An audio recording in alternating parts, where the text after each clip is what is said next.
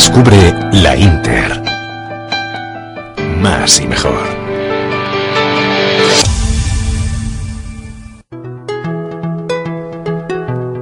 Taller de autohipnosis y formulación de objetivos en PNL. Entabla relaciones con facilidad. Sé eficaz. Exprésate como realmente quieres. Cambia los problemas por soluciones. Sortea los obstáculos y llega fácilmente a tu meta deseada. Taller de autohipnosis y formulación de objetivos en PNL. Presentamos un método de cambio positivo que permite al asistente generar y gestionar con acierto sus recursos innatos para mejorar en las diferentes áreas de su vida personal y profesional. Te enseñamos a conocerte mejor y a utilizar los recursos de tu mente para que gestiones con éxito las dificultades que surgen en los distintos ámbitos de la vida. Un sistema teórico y práctico fácil de aplicar para el estrés, malestares menores y el logro de objetivos en el mundo laboral y personal, pedagógico, deportivo y de la salud. Taller de autohipnosis y formulación de objetivos en PNL.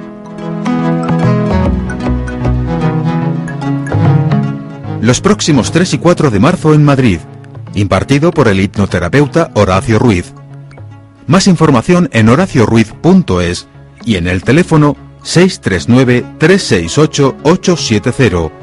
639-368-870. Y ayúdate a ser feliz.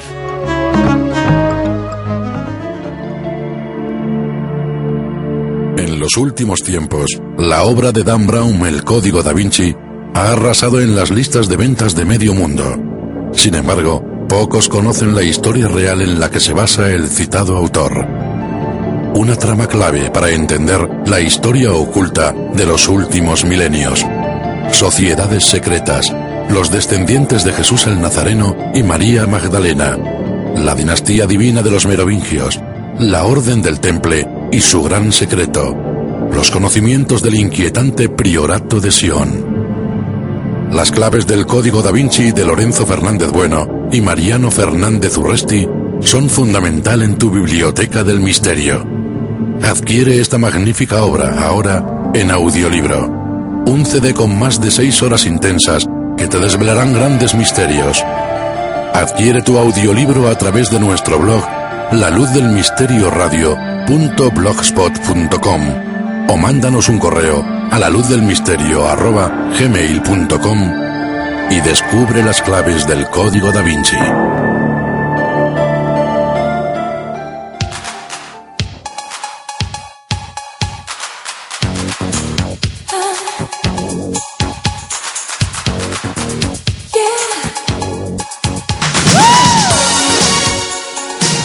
Buenas noches, buenas madrugadas a todos los miles de amigos que nos siguen a través de las emisoras de Radio Inter en toda España y todos los que lo hacéis a través de la web de intereconomía.com, no solo en España, sino en toda Sudamérica, Centroamérica y Estados Unidos.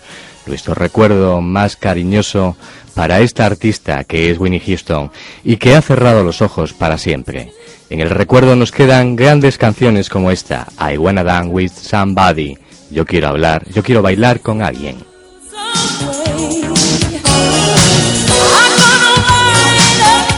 Te recordamos las vías de comunicación de la Luz del Misterio, nuestros correos, la luz del misterio arroba radiointer.com o la luz del misterio arroba gmail.com. Estarás al día también de todo lo que hacemos en la Luz del Misterio a través de nuestro blog, la luz del misterio radio.blogspot.com. Y como no, nuestros teléfonos en directo os vamos a dar tiempo para coger lápiz y papel. Los teléfonos son 91 533 28 33 y 91 533 73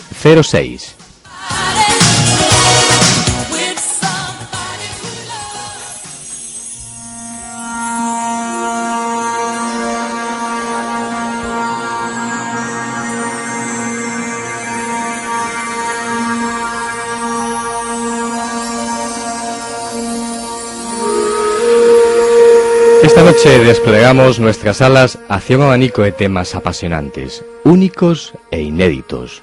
Nuestro primer tramo nos va a llevar de viaje hacia Egipto. Desde allí llega Luis del Palacio, que ha trabajado en la misión arqueológica española dentro de las excavaciones absolutamente únicas llevadas a cabo en una tumba inédita, nunca antes excavada, perteneciente a un misterioso personaje que fue visir del faraón Amenhotep III y que vivió el momento crucial de la revolución armaniana de Akenatón. Descubriremos los últimos hallazgos sorprendentes que pueden cambiar la visión y la historia del pueblo egipcio, en primicia en la luz del misterio. Además de otras cuestiones como la red de reporteros en todo el mundo, conoceremos el misterio en directo desde nuestros puntos de nuestro país, Sudamérica, Centroamérica y Estados Unidos. Luego llegará Marcados por el Misterio. Conoceremos algo interesante, experiencias vividas por Amy Winehouse. Y luego llegará Testigos de lo Insólito con David Tenorio.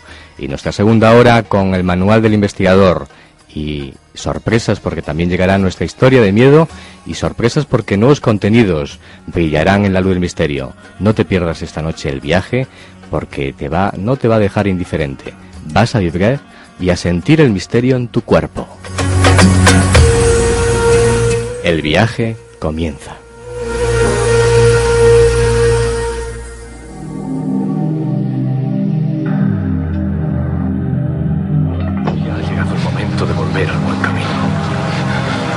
Alma de nuevo ahora ha vuelto a encontrar la luz. Y ahora volverá a sentir la experiencia de la realidad. Esa realidad donde todas las cosas son claras como un cielo sin nubes. Y cuando está limpio el intelecto es igual que un transparente vacío. Sin circunferencia ni centro. Ahora conózcase a sí mismo. Y permanezca en ese estado. Busque esa luz. Mire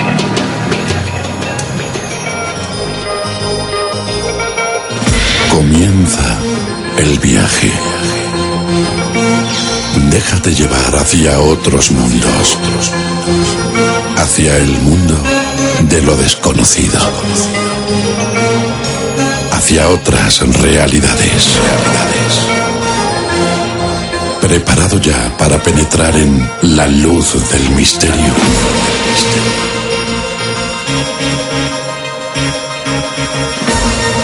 Una idea original dirigida y presentada por Julio Barroso.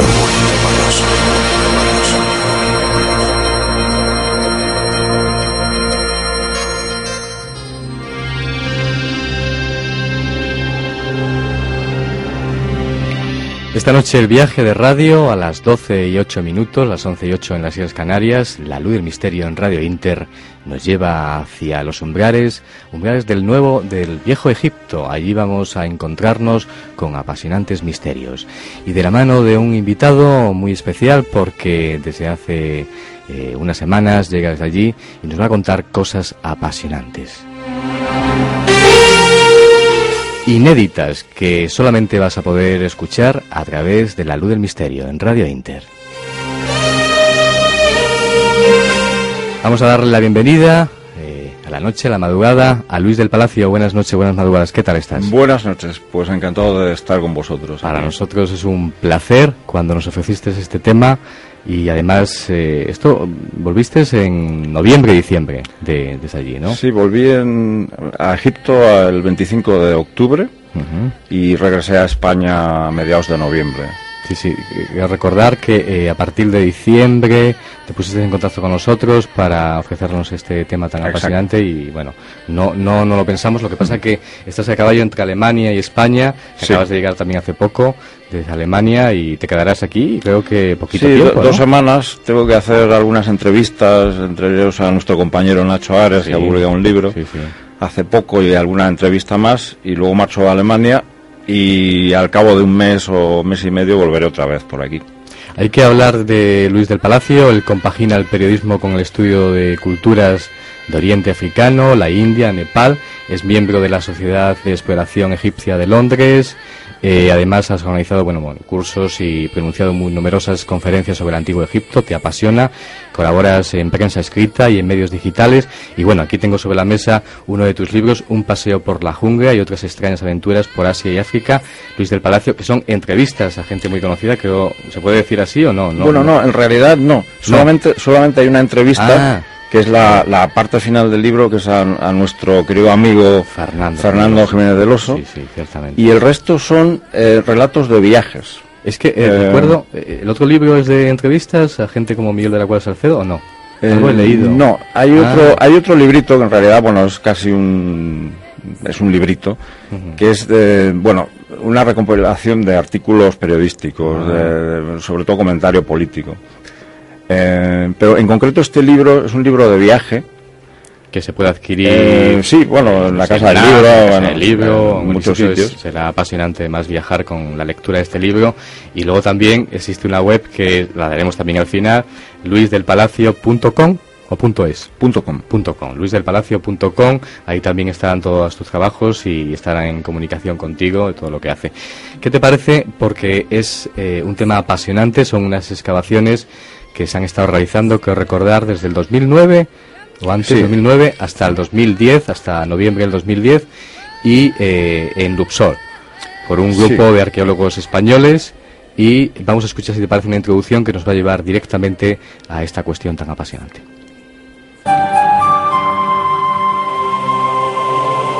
A mediados del siglo XIX, los arqueólogos que trabajaban en las ruinas de Tebas creyeron que habían realizado un gran descubrimiento cuando desenterraron los primeros restos de un faraón hasta entonces desconocido.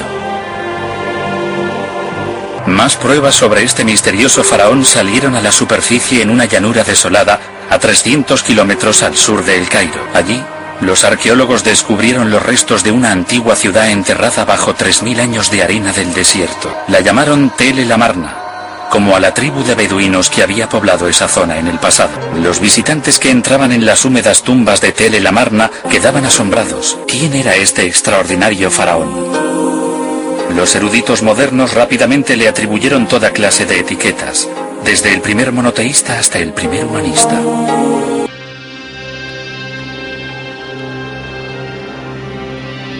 No te despegues de la radio porque esta noche, en La Luz del Misterio, vamos a hablar de los asombrosos descubrimientos de un equipo de arqueólogos españoles que, dirigidos por el egiptólogo Francisco Martín Valentín, han podido descubrir asombrosas excavaciones que presentan unas características absolutamente únicas. Pues se trata de una tumba inédita, nunca antes excavada, perteneciente a un misterioso personaje que fue visir, equivalente aproximado a un primer ministro del faraón Amenhotep III, y que vivió el momento crucial de la revolución amarniana de Akenatón. Es casi seguro que el visir Hui fue víctima de las purgas que Akenatón emprendió contra los seguidores del culto a Amón y que fuera asesinado. Esta noche descubriremos en primicia todos los datos sobre este interesante hallazgo a través de Luis del Palacio, miembro del equipo de excavación llegado desde Egipto hace unos días.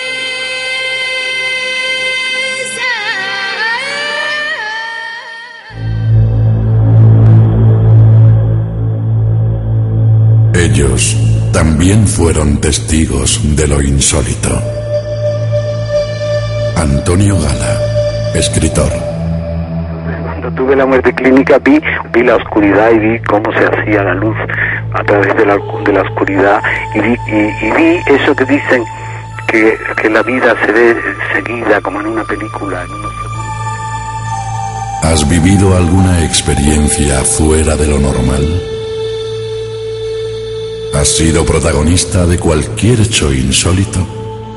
Si es así, llámanos al teléfono 91 533 2833 o 91 533 7306 o escríbenos a la luz del misterio arroba gmail.com y ayúdanos a dar luz al misterio.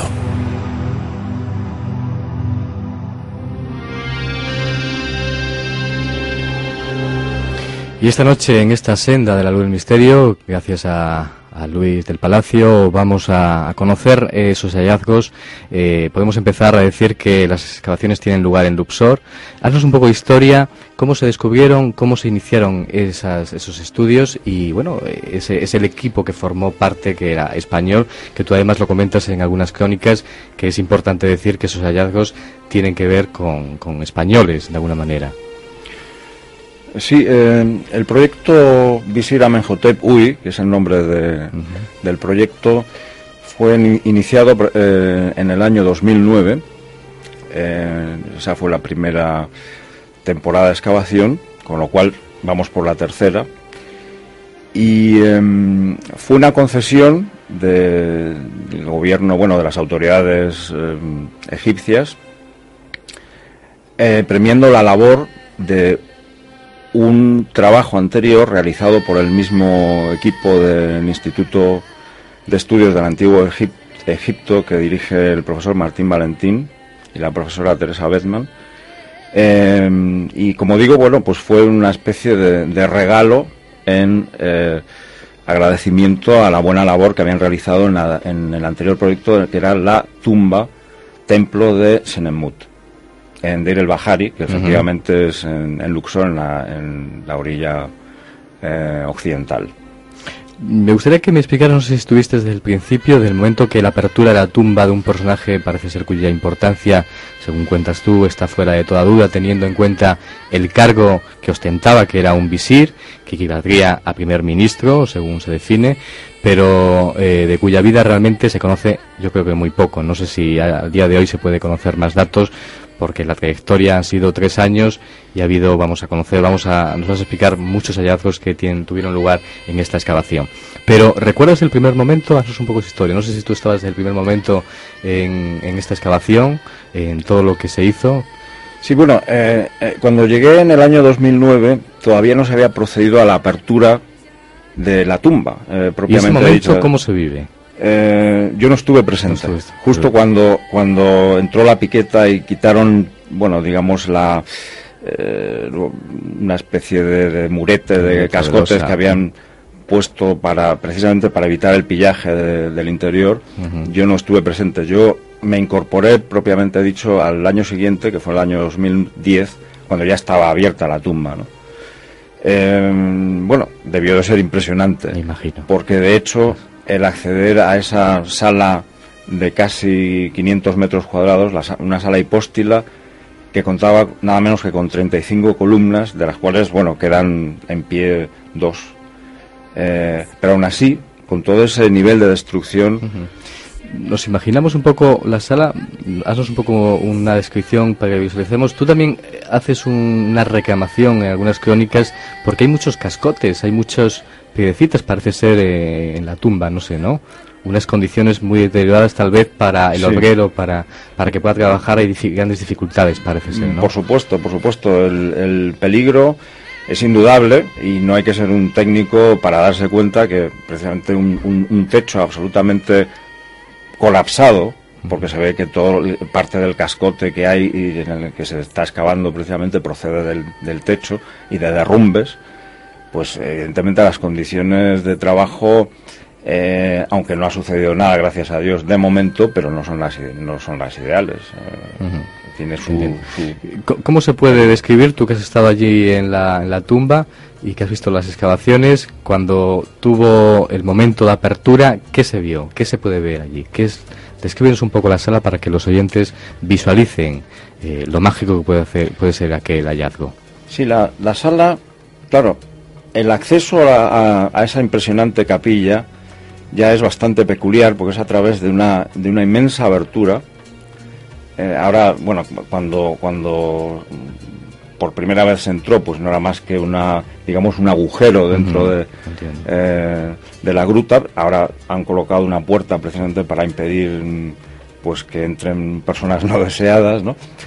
Y una vez en el interior de, de la tumba, de, que es de eh, forma rectangular, se ve esa impresionante extensión de cascote, de columnas medio caídas y de oscuridad, cascote y desolación. Eso es, eso es lo que realmente es la primera impresión. Luego, claro, ya te habitúas, eh, posteriormente se, se, instaló un equipo eléctrico, con lo cual ya pues la, tumba propiamente dicha está bien iluminada, se puede trabajar bien. Em, sobre todo destrucción. Si, si me preguntaras por, por una palabra definitoria de, esa tumba es destrucción y, desolación. No sé, tú describes, eh, dices que a través de un tortuoso sendero se conecta la entrada de la tumba de Amenhotep Uit eh, con lo que podemos llamar la sala de catalogación y examen, que es donde por donde pasan todos los objetos, donde pasaron todos los objetos, me imagino, para ser, bueno, pues eh, el fragmento del sarcófago, cerámica, piedras con jeroglíficos. Yo creo que todo lo que describes tiene que ser apasionante verlo. Eh, Usetis, momias, ¿cuántas momias me has comentado? ¿30, 40 momias se han podido extraer de esta excavación? Hasta el año 2010, cuando se cerró la campaña, habían aparecido aproximadamente unas 40 o 44 momias. Eh, durante la temporada 2011 creo que han aparecido menos, pero aún así, vamos, el, número es bastante impresionante porque eh, se da la circunstancia de que, aunque fue una tumba y una tumba de un personaje concreto, que fue Amenhotep Uy, ese lugar fue utilizado posteriormente como lugar de enterramiento. Es, es decir, es una pequeña necrópolis dentro de, un, de una necrópolis que es el Asasif, que tiene eh, tumbas, numerosas tumbas y algunas muy importantes, pero dentro de este recinto de Amenhotep Uy, de lo que es el patio de acceso a la tumba, hay tumbas que pertenecen al, al conjunto también. Es decir, la teoría del profesor Martín, eh, que parece bastante plausible, es que eh, alrededor de la figura del visir Amenhotep Uy se creó un culto. Eh, no hay que olvidar que Amenhotep Uy fue objeto de persecución de memoria, probablemente porque perteneció fiel al culto Amón. Eh, él fue visir del faraón Amenhotep III y probablemente son especulaciones, porque realmente no se sabe nada concreto, o muy poco concreto. Pero lo que parece es que este personaje debió de permanecer fiel a la ortodoxia de Amón, con lo cual pues fue barrido del mapa literalmente cuando el faraón llamado faraón hereje eh, Agenatón eh, bueno pues eh, cambió la capital a lo que ahora llamamos Telamarna, Agenatón bueno y probablemente una serie de purgas como se ha dicho en la introducción en, en las cuales eh, cayeron muchos y probablemente el propio Amenhotep Uy. ¿Se podría decir que Amenhotep era monoteísta? No. Porque era coetáneo de Akhenator, me refiero por el, por el un canto mejor el tema. No, no, en, concreto el visir, mm, lo más probable es que era fiel al culto Amón. Amón. Eh, con, lo, con lo cual no en absoluto se adscribió a la herejía atoniana. Eso, es, vamos, prácticamente seguro. Está seguro. Eso, es prácticamente seguro. Eh, no sé si, porque el cuerpo de, digamos, la momia de Amenhotep no se ha encontrado, lógicamente, en las excavaciones estas. No se sabe todavía ni cómo era físicamente, me imagino. Me decías que hay un bajo relieve que se podía pincelar un poco la imagen de él, pero que todavía no está nada claro. Efectivamente. No se sabe ni tan siquiera si llegó a ser enterrado en esa tumba. Es evidente que esa tumba eh, pertenecía al visir Amenhotep Hui. Que fuera enterrado en ella, pues no se sabe, porque aquí eh, se ha dado muchos casos en que eh, los destinatarios de ciertas tumbas nunca la han ocupado por distintas circunstancias. Em, el, el, nivel de excavación hasta, hasta esta tercera temporada pues no ha permitido llegar, por ejemplo, a los pozos donde quizá se pueda hallar la cámara sepulcral y bueno, pues eh, teniendo mucha suerte a lo mejor se, se llega a, dar con la momia de Amenhotep Huy. ¿Todavía están muchas cosas por descubrir en esta excavación? O? Muchísimas, muchísimas. muchísimas. Es, eh, es, un trabajo lento, eh, arduo, complicado. Y, bueno, pues claro, las temporadas de excavación al año son dos meses y medio, con lo cual tampoco... Eh, puede dar mucho de sí. ¿Se puede eh, avanzar más datos sobre este visir o no? De la historia, de lo que hacía, de lo que hizo, eh, o no?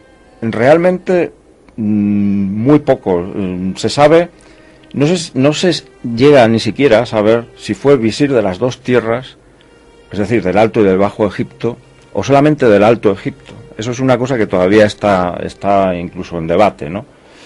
Eh, de su importancia no cabe ninguna duda a la vista de la propia tumba que le fue que le fue mm, construida, ¿no? Y por otra parte, hay una cosa también curiosa que a mí me gustaría destacar, es que es el carácter inédito de esta excavación. Eh, normalmente, em, una excavación inédita comienza a poco tiempo de haberse descubierto la tumba. Sin embargo, en este caso, hablamos de una tumba que lleva mm, por lo menos más, bueno, más de 100 años descubierta. Entonces, eh, yo lo que nunca he llegado a averiguar, y lo he preguntado, es porque esta tumba nunca antes ha sido excavada, sabiendo la gente, los egiptólogos sabían que estaba ahí, las autoridades eh, egiptológicas sabían de antigüedades sabían sabían que estaba allí. Y sin embargo nunca se acometió el estudio de esta tumba hasta el año 2009 cuando le fue concedido concedida la excavación al Instituto de Estudio del Antiguo Egipto es una cosa bastante y tú qué llamativa como periodista pues sinceramente, mm, sí, me gustaría soltarme, pero no, no lo tengo muy claro. No lo tengo muy claro. Porque has visto que has estado en aquel lugar y además durante mucho tiempo, que, seguramente muchas hipótesis se te habrán ocurrido. Porque habrás visto, lógicamente, a las autoridades, eh, viste, me parece, a alguien muy prestigioso, que no recuerdo el nombre, que vino de Chicago. Eh, sí, em, el profesor Ray Johnson, que es, el, además el director del, del Chicago House de, sí, del tema de Egipto. Que además es una especialista en, especialmente en Akenatón. Por eso, eh, suéltate, a ver qué, hipótesis. Bueno, yo, Es, es, una incógnita realmente curiosa. sí, efectivamente. Yo, yo en un principio pensé, sinceramente, que a lo mejor la tumba, dado el grado de destrucción que tenía, pues no. Mm, revestía el interés suficiente como para acometer una excavación propiamente dicha y con todo lo que ello conlleva, ¿no? Pero tampoco se sabía que decir el, tema de seguridad era mayor que el, el, interés de lo que se pudiera descubrir o no entiendo porque eh, realmente se sabía todo lo que tiene todo lo que lo que se ha descubierto y muchas más cosas ¿o no? no en absoluto en absoluto no, no, precisamente el carácter inédito es que nunca antes había nadie entrado allí excepto los ladrones. Por supuesto, es una, es una tumba saqueada, como la mayor parte de las eh, tumbas que hay en Egipto, ¿no? Era una tumba saqueada más, pero a nivel mm, técnico, egiptológico, nunca había sido estudiada. Es decir, eh, figura en un catálogo de un alemán que, perdón, pero en este momento no recuerdo el nombre, em, que la catalogó creo que en los años 30 del siglo pasado y estaba en la tumba 28 de las Asif. Pero aparte de eso, se sabía que estaba allí, nadie había cometido la excavación ni se había interesado por la excavación. Entonces, bueno, tú me preguntas cuál es mi, por mi olfato periodístico, pues en un principio pensé quizá es que no era interesante. Pero a la vista de lo que ha ido surgiendo en estos dos años en los que yo he estado presente, y sobre todo he estado presente como cronista, aunque también he participado activamente como Sí, alguna foto. Aquí están delante. donde estoy hasta limpiando momias. Pero em, a la vista de lo que va apareciendo, esa teoría inicial mía se ha derrumbado como un castillo de naipes. O sea, no, ya no pienso eso. ¿Y has creado otra hipótesis o no? ¿Has podido...? Hombre, eh, hay, conjeturas en la historia que yo creo que tú me has transmitido y en los textos que tú me has pasado que yo creo que pueden cambiar algo de la historia de Egipto. Yo creo que todavía, es decir, hay muchas cosas que todavía no se han dado a conocer por, bueno, porque la mente también está muy cerrada de parte de la comunidad egiptóloga, yo creo. Sí, efectivamente, yo, vamos, la, comunidad egiptóloga, sé que luego me van a criticar, pero en realidad en realidad, sinceramente, me da igual. Mi opinión personal es que hay muchísimas más cosas que no se saben de las que se saben y que la egiptología tradicional, la ortodoxa, tiende a encorsetar y a no admitir posibilidades. No estoy hablando de extraterrestres ni de cosas similares, sino de esencias de algo mucho más sutil eh, que, que, impregna Egipto y aún hoy, y que viene de la antigüedad. Yo eso lo he notado desde la primera vez que estuve allí, que fue en el año 88, que ya, ha llovido un tanto, ¿no? Em, y sigo pensando exactamente lo mismo. Yo creo que hay cosas que no sabría definir, porque me exceden por completo, que impregnan esa cultura y que hasta hoy día nos influyen. Vamos a hacer una pausa, pero yo creo importante para avanzar a nuestros oyentes, porque allí te, eh, tú tienes datos sobre algo que ocurrió, sobre todo en relación a una fotografía, eh, algo se, se vio, y luego vamos a explicar también, porque fue coetáneo de Akenatón, si realmente hay pistas, que ya sabemos que no hay muchas sobre el físico, el físico de Akenatón era muy extraño también, y vamos a definir, porque yo creo que es curioso esa historia. Después de esta pausa.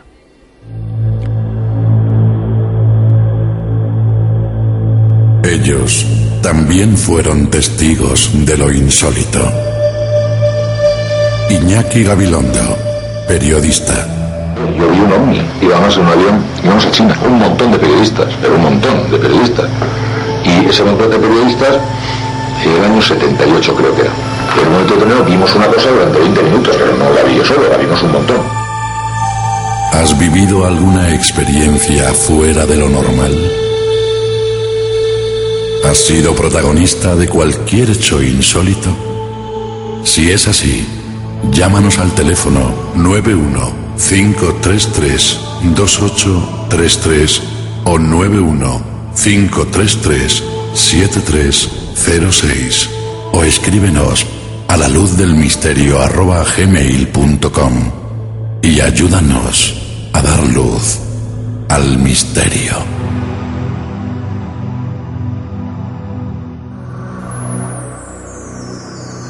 Décima edición de la Feria Esotérica y Alternativa en el Jardín Invernadero de la Estación de Atocha.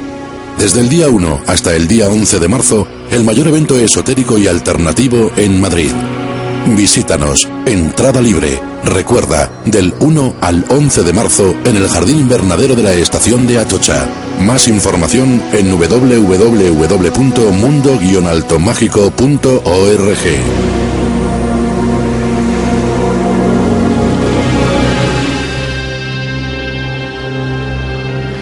Continuamos aquí en la senda del misterio, aquí en la luz del misterio a las 12.32, las 11.32 en las Islas Canarias, con Luis del Palacio, apasionados por Egipto. Y hay temas que son, mm, como bien decías, unas incógnitas tremendas a descubrir. Entre ellos, por ejemplo, eh, todavía no se saben datos, yo quiero indagar más, pero del visir físicamente no se sabe casi, de casi nada, ¿no?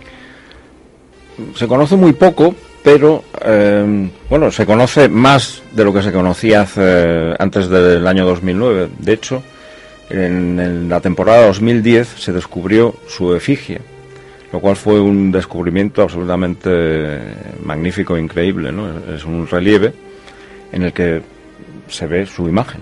Claro, su imagen eh, idealizada, como toda la... ¿Cómo se describe, cómo se ha descrito en ese icono? Bueno, se ve, eh, es una cara, lógicamente de perfil, eh, de rasgos muy, muy finos, eh, puede ser un joven, pero claro, eso es, eso realmente mm, corresponde a una idealización de, la imagen, probablemente no era en absoluto realista, ¿no? Ni sabemos cuándo, cuándo murió, ni en qué ¿A qué edad? Bueno, mm, tampoco. Eh, pero bueno, considerando que fue visir, pues eh, lo más probable es que eh, bueno, pues tuviera una edad media, avanzada. 30 años, 35. sí, quizá 40, 40 45. aproximadamente un hombre de, mediana edad, probablemente. Porque fue coetáneo de Akenatón, ¿no? Bueno, fue, vamos a ver, mm, Amenhotep tercero, eh, del cual fue visir eh, Amenhotep Uy, tuvo una corregencia con su propio hijo Amenhotep IV. Luego hay una, hay una, bueno, hay una, hay dos teorías. Eh, parece absolutamente probado que una corregencia pero luego hay dos teorías con respecto a esta corregencia. Los partidarios de la corregencia larga, que fue aproximadamente de unos 11 años, y los eh, partidarios de una corregencia corta. Entonces, em, bueno, después de fallecer Amenhotep III es cuando realmente su hijo, Amenhotep IV, eh, traslada la corte y traslada, manda a construir en un tiempo absolutamente inverosímil una nueva capital. Em, y bueno, declara el, culto al disco salar, a Atón, y traslada toda su corte, su familia y absolutamente todo. Eh, es evidente que todo eso constituyó una revolución y una revolución que, como cualquier revolución, produjo víctimas y produjo purgas. Entonces, como dije al principio de esta entrevista, lo más probable es que Amenhotep fuera una de las víctimas que cayeron probablemente al principio. Tengamos en cuenta que eh, bueno, la herejía marniena, desde que eh, Akenatón se traslada a, su nueva capital, a Ketatón, hasta que desaparece del mapa y de la historia, transcurren 15 años. En esos 15 años, evidentemente, Amenhotep llevaba muerto, probablemente ese tiempo, todo ese tiempo. ¿no? Es curioso para eh, ver un poco también el físico de Akenatón era tan extraño. Yo aquí veo, he visto una momia, bueno, veo ahí en la foto una momia extraída de esta excavación que la cabeza es parecida, tiene el cerebro hacia atrás, que decir, muy alargado la parte de atrás, ¿no? Se podría definir así. Luego, e, esta, esta momia que vemos aquí en la foto, lo hemos comentado antes, que no tiene la altura normal media de un egipcio de la época, es más alto de lo que parece es un ser peculiar también como Akenatón. Akenatón era un, tenía un físico peculiar porque era muy andrógeno, tenía, parece ser, pechos, eh, era ancho de caderas, muy estrecho mm, por la parte de, los hombros y luego tenía un cerebro bastante eh, grande, parece ser. Era curioso. Bueno, él también se ha dado, es hay escritos donde él hablaba de que era hijo de, los cielos, el hijo del Ra, del Sol, y, que bueno que había heredado que era descendiente de esos seres de, también venidos del cielo. Era todo todo es muy muy curioso esto. sí eh, fundamentalmente hay dos teorías. Yo no sé en este momento cuál es la que está más en boga porque eso es como bueno ciertos equipos de fútbol que primero son favoritos de la liga y luego pues en las teorías egiptológicas pasa algo similar con respecto a a los rasgos físicos de, de Agenatón, pues hay dos teorías. Una es que eh, era un, enfermo, una persona que tenía una, una serie de, de, anomalías físicas. Concretamente, también dentro de esta teoría hay dos teorías o subteorías. Una que parecía el síndrome de Marfan, es decir, que produce esos, esas eh, características físicas en los varones, que son rasgos feminoides. Eh, y luego hay otra que es padecía, padecía el síndrome de Fröhling, que se caracteriza también por tener esos, esos em, rasgos eh, en la cara muy, muy alargados, muy afilados, labios, labios gruesos. Lo que ocurre es que en el síndrome de Fröhling eh, va unido también a, una, mm, a un retraso mental. O sea, con lo cual probablemente la la teoría del síndrome de Frühling se, desvanece porque mm. Akenatón era cualquier cosa menos, eh, una persona que tenía problemas de retraso mental. ¿no? Era oligofrénico, fuera, la verdad que era, era todo lo contrario. Ya para terminar, hay un hecho curioso dentro de la historia de esta excavación porque hay una fotografía que tú has podido ver donde se ve la sombra o el, ¿qué decir? la forma, la silueta física, se puede decir y definir de esa manera, de, eh, de Akenatón, de Akenatón, ¿no? explícanos un poco, describirnos esa foto que incluso está guardada posiblemente por la directora de la excavación y, que no se ha querido además eh, promocionar mucho esa parte de la historia de esta excavación. Efectivamente, la directora de la excavación hace un par de años hizo una foto, una, una foto rutinaria de las muchas que, que toma al día. Era una foto panorámica en la que se veía pues al fondo el farallón, la, montaña tebana, el templo de Hatshepsut, la excavación del visera Menhotep Uy eh, en, primer en plano medio situado a la izquierda de la foto y justo en medio dominando parte de lo que es el, mm, una de las paredes de, del pozo, eh, del, mejor dicho, no del pozo, del patio que da acceso a la tumba, se veía una, eh, además, eh, una sombra gigantesca que era el perfil perfecto, con todas las características que hemos descrito de labios gruesos, nariz afilada, una iconografía perfecta de Akenatón. Curioso. Eso, por supuesto, em, la directora no lo vio al hacer la foto, fue precisamente al descargarlo en, el ordenador, en la pantalla cuando lo vio. Y era absolutamente increíble. No era ni ah, la proyección. No era, no, no, absolutamente nada. Eh, me has dicho que son gente muy crítica, muy racional. Sí, sí, sí, sí, y por eso eso es una cosa eh, pues inédita y, bueno, yo afortunadamente no he sido el único en verlo, tengo, testigos que pueden corroborar lo que digo. ¿no? Custodiada por, por ella y por el equipo. Y esa foto yo no sé si alguna vez saldrá a la luz, pero existe, yo la he visto.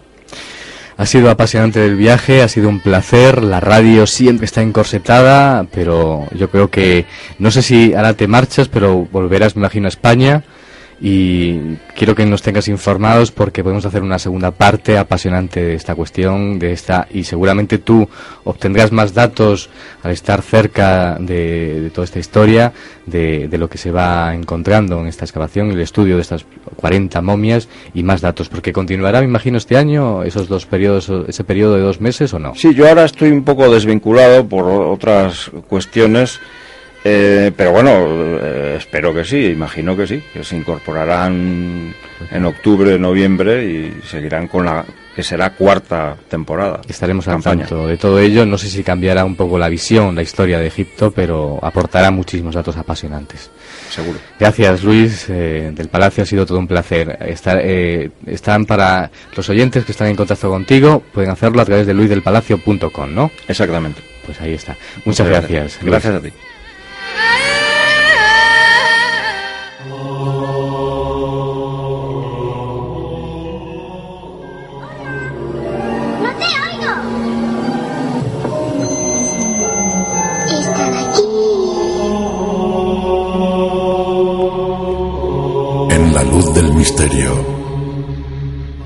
Cada viernes de 12 a 2 de la madrugada en Radio Inter con Julio Barroso.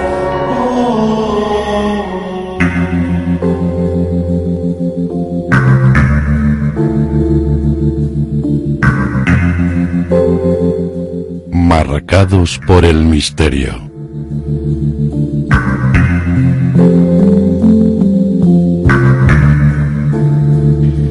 esta sección mágica de Marcados por el Misterio, esta noche está con nosotros con nuestro compañero David Hernández. Buenas noches, buenas madrugadas, ¿qué tal? Buenas noches, Julio.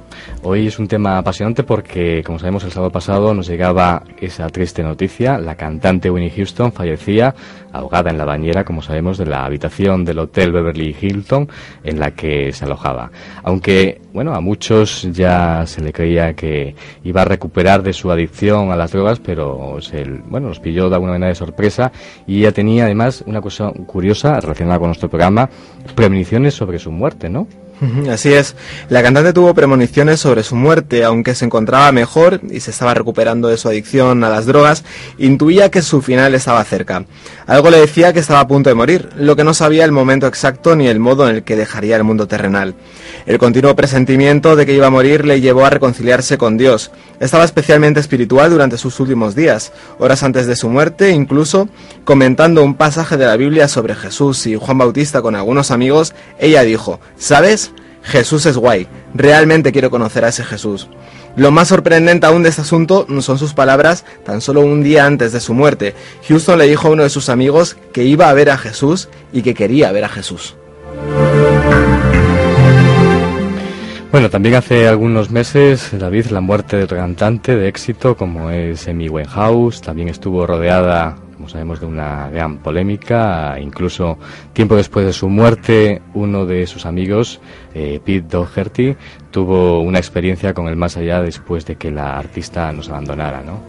Sí, parece que no nos dejó del todo, al menos no a Pete Doherty. Un mes después de la muerte de su gran amiga, Pete vivía unas situaciones paranormales en su vivienda de Londres. Afirma que Amy le visitó después de fallecer.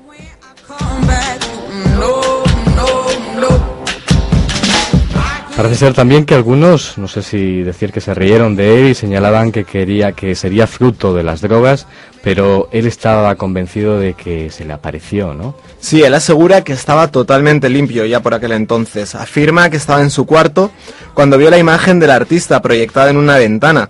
La relación entre ambos era muy estrecha y supuso un golpe muy duro para Pete, quien le dedicó una canción a Amy tras su muerte. Él está totalmente convencido de que su amiga se le apareció, hasta tal punto que huyó de su piso de Londres y se instaló durante un tiempo en París porque toda esta situación le asustaba bastante.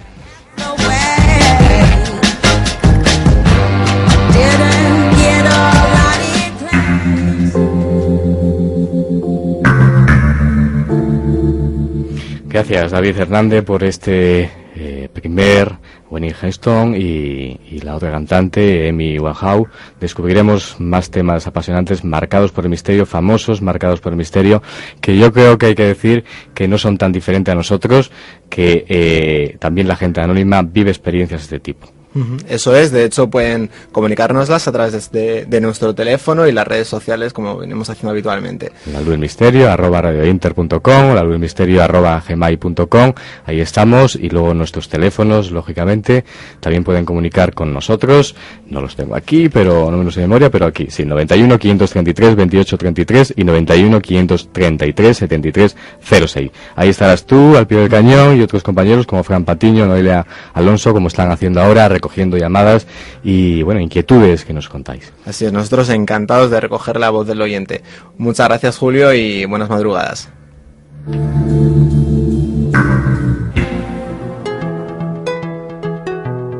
Taller de autohipnosis y formulación de objetivos en PNL. Entabla relaciones con facilidad. Sé eficaz. Exprésate como realmente quieres. Cambia los problemas por soluciones. Sortea los obstáculos y llega fácilmente a tu meta deseada. Taller de autohipnosis y formulación de objetivos en PNL. Presentamos un método de cambio positivo que permite al asistente generar y gestionar con acierto sus recursos innatos para mejorar en las diferentes áreas de su vida personal y profesional. Te enseñamos a conocerte mejor y a utilizar los recursos de tu mente para que gestiones con éxito las dificultades que surgen en los distintos ámbitos de la vida. Un sistema teórico y práctico fácil de aplicar para el estrés, malestares menores y el logro de objetivos en el mundo laboral y personal, pedagógico, deportivo y de la salud. Taller de autohipnosis y formulación de objetivos en PNL. Los próximos 3 y 4 de marzo en Madrid, impartido por el hipnoterapeuta Horacio Ruiz. Más información en horacioruiz.es y en el teléfono 639-368-870. 639-368-870. Y ayúdate a ser feliz.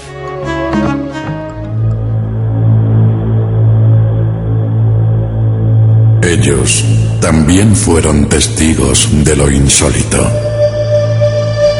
Joaquín Luqui, locutor. Pues claro, empezamos a hacer la sesión y pues al final se materializó, era verano, no hacía aire, menos mal que era el primer, el primer piso, empezaron a cerrarse las ventanas y las puertas que eran de caserón de pueblo y había una que esa fue la que dijimos todos inmediatamente, vamos para allí, vamos a salir Pasamos la noche en el jardín y nadie se atrevió a volver a la casa hasta el día siguiente. ¿Has vivido alguna experiencia fuera de lo normal? ¿Has sido protagonista de cualquier hecho insólito? Si es así, llámanos al teléfono 91 533 2833 o 91 533 7306 o escríbenos a la luz del misterio arroba gmail.com y ayúdanos a dar luz al misterio.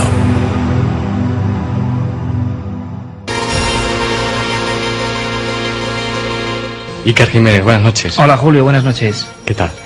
Pues eh, muy emocionado, como siempre coincidimos, son ya muchos años. Muchos años. Y cambian los micrófonos, pero no cambia la amistad, que es lo que importa, ¿no? Lógicamente, eso es lo importante. Claro que sí. es Donde importante. estemos y como estemos, pero comunicando, que es lo nuestro.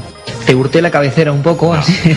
Qué malo eres. No, pero bueno, es- esta evidentemente era una música que tú ponías como cabecera en tu mítico programa Luz del Misterio en Cáceres, en la cadena SER, que también tantas horas compartimos, ¿eh? Y nos marchamos de viaje hacia el largo y ancho mundo, hacia la península ibérica y también hacia Centroamérica, Sudamérica y Estados Unidos. A las 12 y 50, a las 11 y 50 en las Islas Canarias, volamos hacia el mundo.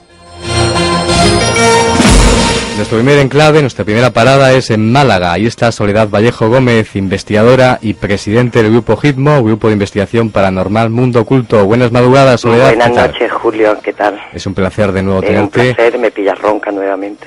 De compañera, Málaga.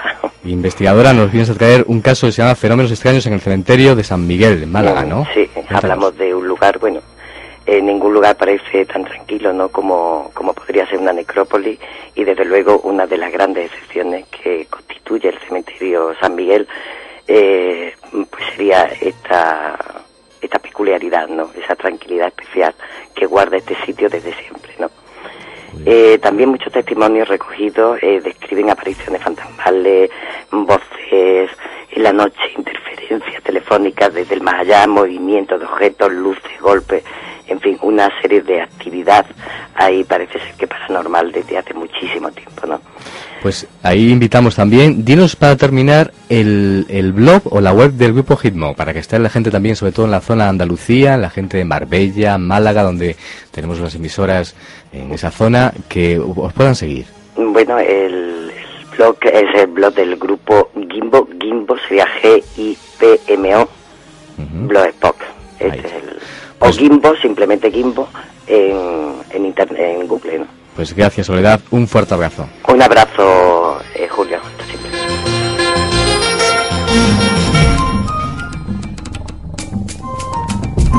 De Málaga volamos hacia Colombia y está John Freddy Vázquez Montoya, creador y director del grupo Hippie en Colombia, grupo de investigación paranormal alternativo. Buenas noches, buenas madrugadas, buenas tardes en Colombia. ¿Qué tal?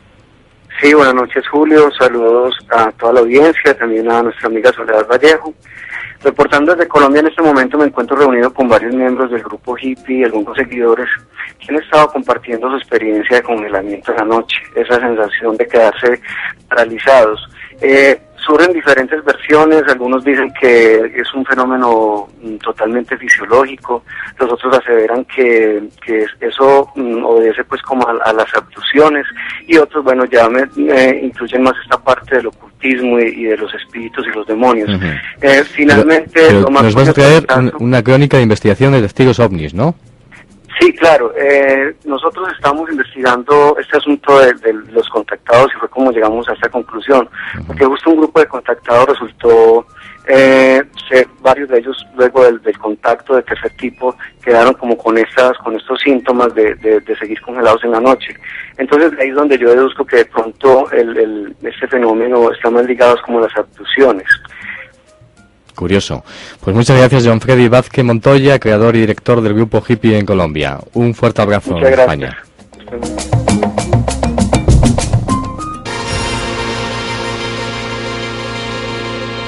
De Colombia nos vamos a Valencia. David Dorado Cuevas, investigador y escritor del miembro y miembro del SEIT. Buenas noches, buenas madrugadas. David, ¿qué tal?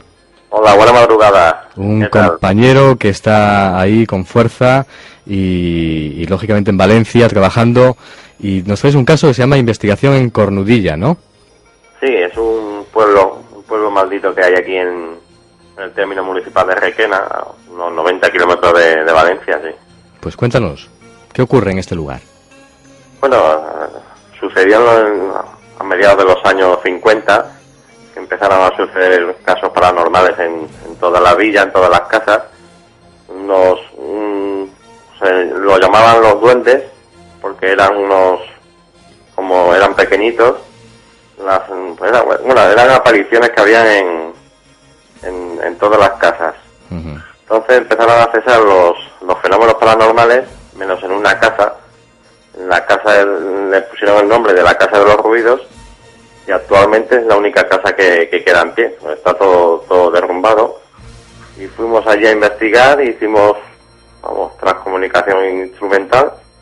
Y sacamos unas cuantas psicofonías que aún estamos analizando, las estamos limpiando, luego hicimos unas cuantas fotos, salió una foto de una ventana que parece que se ve algo, no sabemos bien lo que se ve allí, pero se ve como una figura en una ventana del piso de arriba.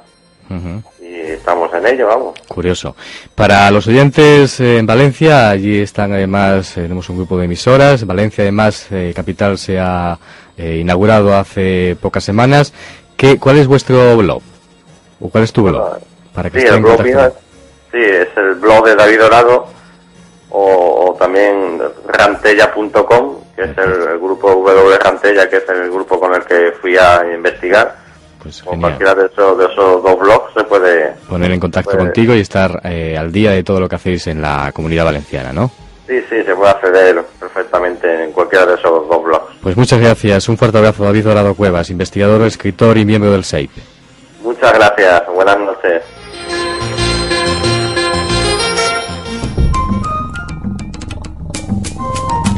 De Valencia saltamos a Argentina. Ahí está Jorge Suárez, miembro y coordinador del Centro de Investigaciones OVNI, el CIO. Buenas noches, buenas madrugadas, buenas tardes en Argentina. ¿Qué tal?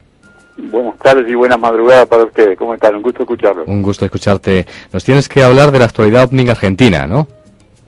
Bueno, la actividad OVNI en Argentina, muy especialmente en este lugar donde está entronizado el Cerro Vitorco, es una dinámica asombrosa Estamos en plena temporada de turismo, nosotros estamos recibiendo en nuestra oficina diariamente personas que vienen con sus cámaras a mostrarnos, recién casualmente estaban mirando unas tomas que hicieron hoy en el cerro, y bueno, además se prueba que esto ya debería ser eh, estimado no como un fenómeno, sino como una realidad, ¿no? curioso. Pues nada, estaremos al tanto. Me imagino que en Argentina el fenómeno ovni será toda una realidad con toda esta información de las nuevas oleadas que parece ser que se están despertando, ¿no? Sí, yo creo que se debe a dos, circunstancias. Una, que hay, obviamente lo dicen los grandes investigadores, hay un incremento de actividad, pero también hay un incremento, un incremento de testigos. Hay mucho más gente que está destina gran parte de su tiempo a mirar el cielo y eso ha colaborado a que se denuncien más eventos. ¿no? Eso hacemos aquí también nosotros. Yo creo que es un momento para despertar el interés y que todos los españoles que estamos nosotros aquí en España miren al cielo, que es un deporte también muy saludable. Sí, por supuesto. Además, como, también como un dato muy importante que, que va más allá del fenómeno, y yo siempre lo incluyo en la realidad, hace 48 horas un importante radio, eh, perdón, diario de Inglaterra ha presentado una declaración del señor Timothy Gould, que fue funcionario del gobierno de Eisenhower, donde sin ningún eufemismo ha declarado que el presidente de Estados Unidos alguna vez tuvo contacto con seres extraterrestres físicamente, así que bueno, ya creo que tenemos que Un día tendremos que, hablar de esa cuestión que yo creo que es apasionante. Muchos presidentes han tenido oportunidad de, tener experiencias de este tipo. Jorge Suárez, miembro y coordinador del Centro de Investigaciones OVNI en Argentina. Un fuerte abrazo. Un abrazo para ustedes y para toda su audiencia. Gracias por llamar.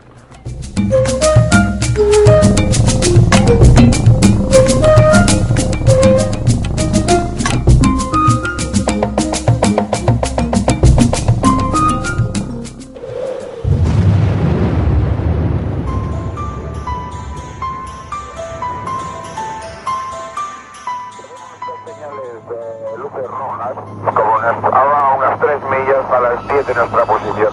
Aproximadamente la misma altura. Afirmativo lo tenemos cada vez más cerca. Barcelona de 297, he incrementado el rate de ascenso a través de 280 y el tráfico este sube mucho más rápido que nosotros y se acerca cada vez más. De acuerdo, ¿desea que llamemos a algún interceptor de la defensa? Pues si es posible, sí, información, porque el tráfico está a menos de media milla y ahora mismo ha bajado un montón, ha bajado, ahora debe estar unos 3.000 pies por debajo de nosotros. De acuerdo, vamos a. De acuerdo, ahora mantengo 290, me voy al de Valencia. Ha llegado una nueva era en la radio. Podrás vivir el misterio en su máxima esencia. En la luz del misterio con Julio Barroso. Cada viernes de 12 a 2 de la madrugada en Radio Inter.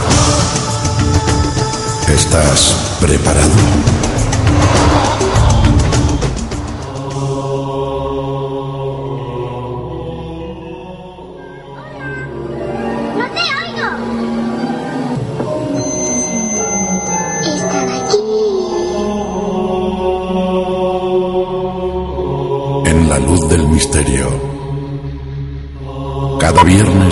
11 a 2 de la madrugada en Radio Inter con Julio Barroso.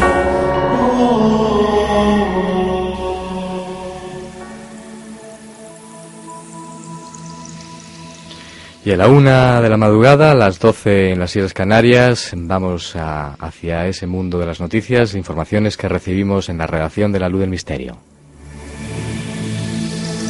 Y en esta ocasión nos la trae un compañero de redacción, Fran Patiño. Buenas noches. ¿Qué Hola, buenas noches, Julio. ¿Qué tal? ¿Qué noticias nos han llegado a la redacción de La Luz del Misterio? Pues hoy comenzamos, Julio, nuestra sección de noticias en Corea del Sur con un suceso.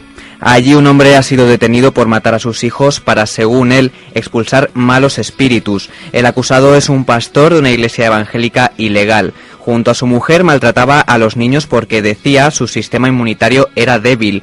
Ellos mismos confesaron haber matado a golpes a sus tres hijos para librarlos de los malos espíritus que dicen les habían causado un resfriado.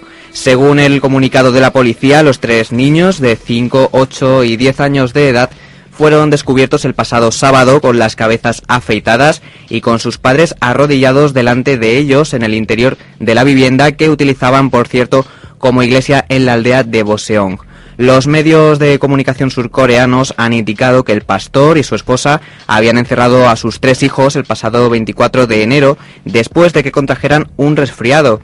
El padre, como decimos, era pastor y junto a su esposa dirigían una congregación con 10 feligreses. Según la policía, el pastor y su esposa afeitaron las cabezas de los niños para expulsar los malos espíritus y les golpeaban a cada uno con cinturones y matamoscas 39 veces por la mañana y 39 por la tarde. Los niños muertos estaban maniatados y el pastor aseguró durante su confesión que había actuado según las escrituras.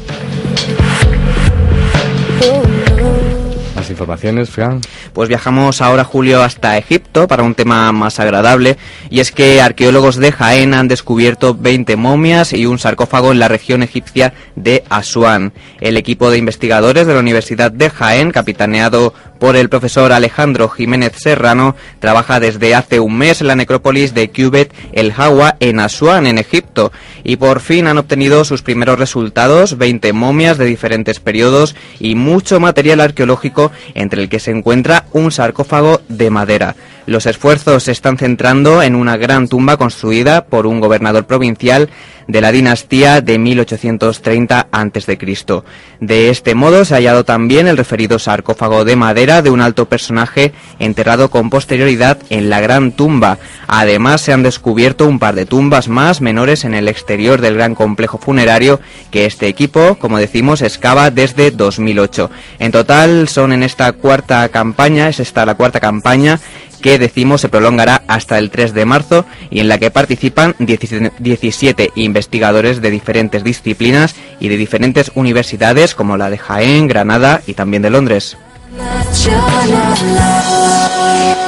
Más informaciones. Volvemos a casa, a Madrid, para contaros la siguiente información con la que nos preguntamos. ¿Es de Leonardo la huella en la gemela de la Gioconda?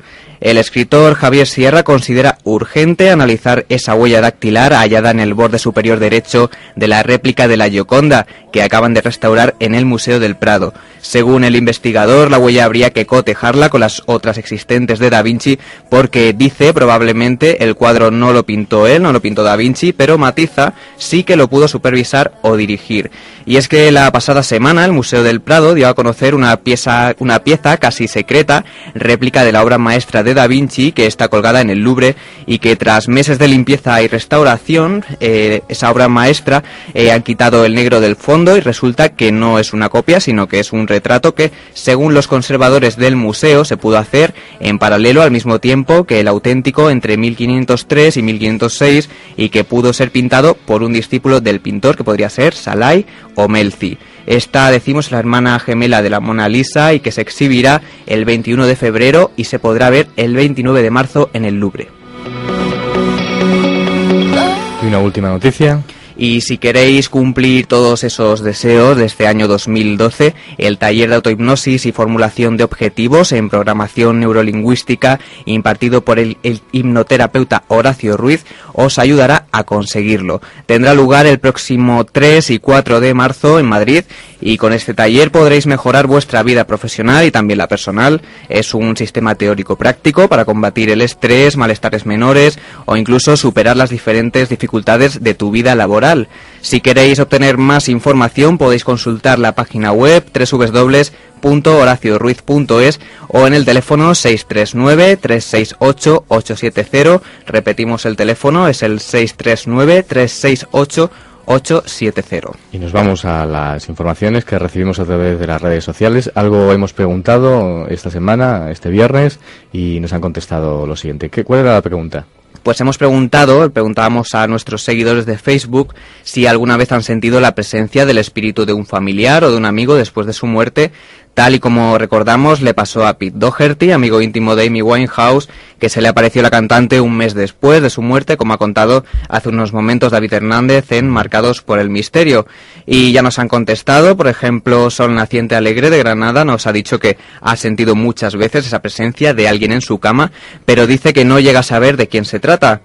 John Freddy Vázquez dice que todos aquellos que vuelven a la Tierra una vez que han fallecido es porque han dejado cosas pendientes, como asuntos de herencias, conspiraciones y hasta cosas escondidas.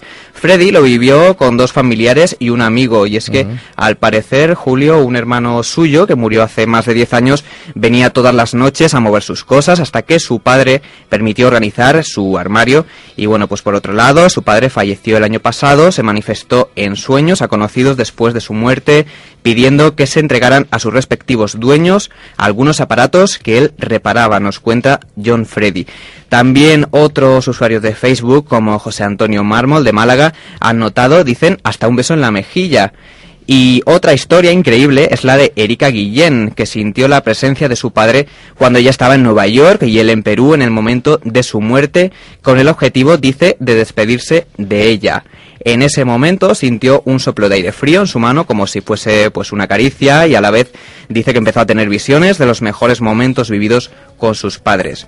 Por último, comentar el caso de Fernando de Pinto, que confiesa sentir una especie de escalofrío a la vez que una mezcla de paz y de alegría, dice, cada vez que piensa en su madre, que dice falleció hace nueve meses. Y según Fernando, pues esa es la manera que tiene su madre de manifestar su presencia, Julio. Es un placer recibir tantas contestaciones y tantas comunicaciones. Esperamos seguir recibiendo más. Ahí está, estamos en La Luz del Misterio, en el Facebook, ya saben nuestro email, la luz del misterio arroba radiointer.com y bueno, ahí estamos en, en contacto directo con todos los oyentes. Y además hay que decir que bueno, estas experiencias son gente anónima que vive también como los famosos. ¿Alguna cosa más? Decir, bueno, que somos cada vez más, que ya somos... Sí, casi dos, mil. Casi, dos mil, sí, sí, estamos ahí, ahí en el Facebook. rozando los dos mil, así que que se una más gente. Exactamente, dos mil personas ya nos siguen en el Facebook y es apasionante tener tantos seguidores. Pues nada, gracias, Fean Patiño, si sabes que decirnos algo más. Bueno, recordad también que nos pueden seguir en Twitter a través de, bueno, pues nuestro usuario. del Misteri, eh, y luego también, lógicamente, nuestro concurso de Sigue el rastro de Jack el Estripador, que lógicamente, a cuántos crímenes oficiales cometió en las calles de Londres en 1888. Y nada, ahí estamos. Y en nuestro blog, que en nuestro blog hay grandes recomendaciones, la luz del misterio radio.blogspot.com. Pues muchas gracias. Ahí estamos. Gracias, Julio.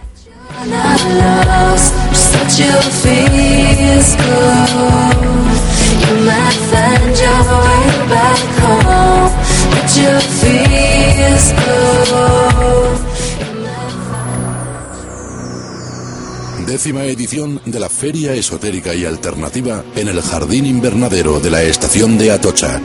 Desde el día 1 hasta el día 11 de marzo, el mayor evento esotérico y alternativo en Madrid. Visítanos, entrada libre. Recuerda, del 1 al 11 de marzo en el Jardín Invernadero de la estación de Atocha. Más información en www.mundo-altomágico.org.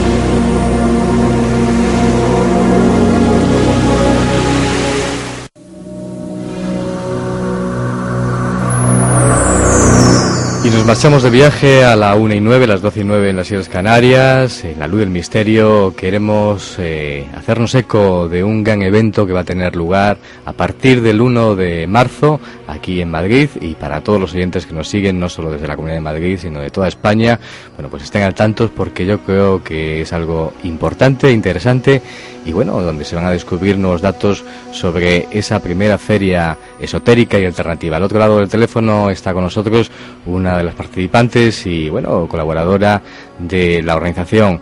Buenas noches, buenas madrugadas, Fabiola López, ¿qué tal? Buenas noches, Julio. Ante todo, felicidades por tu programa, que me parece estupendo. Muchas gracias. No sé si te apellidas, me he equivocado en el apellido, es Fabiola López, ¿no? Ah, Fabiola López, efectivamente.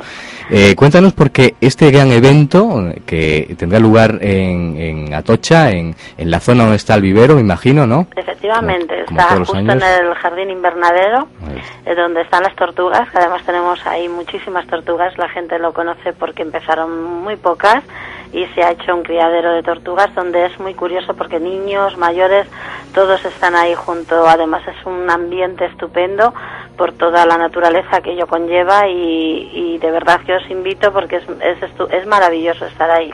Vamos a hablar un poquito, aunque la semana que viene profundizaremos más también. El, el primer, la inauguración tiene lugar el jueves día 1. Recordar que es a las 19 horas, si no me confundo. Exactamente. Hay una ceremonia de apertura que nos puedes explicar un poco en qué consiste pues esa mira, ceremonia de apertura. Tratará de una ceremonia de apertura de puertas abiertas, es decir, sabes que la entrada es gratuita todos los días, incluso domingos, festivos y bueno pues van a participar los monjes tibetanos eh, con vestidos con trajes de, del Tíbet con lo cual con grandes trompetas caracolas to, todos los instrumentos que ellos van a van a hacer sentir pues mucha espiritualidad en, en el ambiente. Tan necesaria en estos tiempos. eh, efectivamente porque además muy necesaria como tú dices en estos tiempos de ahí empezaremos ya, se abrirá la apertura y empezará todo el mundo a funcionar porque sabes que están desde las consultas de tarot, Sí. videncia, Tú participas en ese ámbito, Sí, ¿no? Sí, participo porque además es que yo llevo también la astrología, que allí digamos se hace más por encargo, las cartas astrales, eh, lo que más te, de- te demandan en este caso allí en, dentro de la feria, porque tenemos cada uno nuestro stand, pues es el tarot, la quiromancia, también me dedico a la quiromancia y por último la, la mediunidad. La mediunidad eh, se hace con pequeños mensajes allí, porque después eh, si alguien quiere algo más privado, eh, pues que te cogen los teléfonos Claro. o las tarjetas y es más algo más íntimo. Pero sí se dan bastantes mensajes que además este año nos- también aparte yo también soy medium, pero también ten- vamos a tener una medium internacional que también podrá daros vuestros mensajes. Y lo- ¿Quién es la medium? Cuéntame. Bueno, pues es Doris Alza, es una compañera mía. ¿Ella es- cuándo va a estar? Doris? ella va a estar todos los días Todos los también, días. participa con su stand. Para que eh, la gente pueda saber que va a estar allí pues todos los días y puedan consultar Doris Alza. Tú no, ha- no hay ningún problema. Después, eh, si quieren alguna participación conmigo, eh, también pueden tenerlo. Lo que ocurre es que Doris no vive en Madrid y viene solamente algunos días para acá. Y a mí sí, sí que me tiene la gente de Madrid pues todos los días. Sé ¿me que Doris Alza también además va a dar una conferencia el sábado 3, quiero recordar, una que gente... conferencia el sábado 3 sobre todas las de mediunidad, mayas. se titula, ¿no? Las profecías mayas. Ah, que- profecías mayas. Aquí tengo profecías aquí el dato, me parece que en la web pone demostración de medi- de mediunidad, o tiene varios días. es que tiene- también va a tener otra de profecías Ah, mayas porque perfecto. también es un tema, como tú sabes, entramos en Sí, el 2012 sí, sí. Y es algo que se, se ha oído hablar mucho, el, final del mundo y todo esto y por supuesto que no creemos nosotros, sino que hay un cambio, un cambio en, en todo el ser humano en el cual podemos concienciarnos y ver que realmente tenemos que cambiar en, en muchos aspectos. Yo creo que ya se está empezando a hacer y tiene que venir más, todavía viene más, pero no es una, yo no creo que se acabe el mundo No, aquí. yo creo que será un cambio, un ciclo, algo ocurrirá, me imagino, eh, en las de- de- conciencias del De planeta. hecho está ocurriendo, Claro. también unos de, porque allí somos todos como una familia, y también unos de mis mejores amigos pues son Nuria López y Pérez Pesquet, que también no sé si has oído hablar de ellos porque trabajan Sí. con los arcángeles y los ángeles como yo, porque yo estoy muy metida en el mundo de los ángeles, porque sí es verdad que van a tener un, un- van a tener especial. un, Exacto, un, un papel esencial para este cambio. Ellos nos van a ayudar, nos, van- nos están ya ayudando, nos están dando mensajes y, y os aseguro que también ellos escriben libros, eh, al igual que yo estoy escribiendo ahora uno, porque eh, la conexión espiritual cuando haces una tabla mediúnica o cuando estás a través de, lo- de la mediunidad, algún arcángel sí que ha venido así como a darnos algún mensaje, sobre todo Gabriel, que es el mensajero. Sabes que Gabriel es el Sí, mensajero de, todo.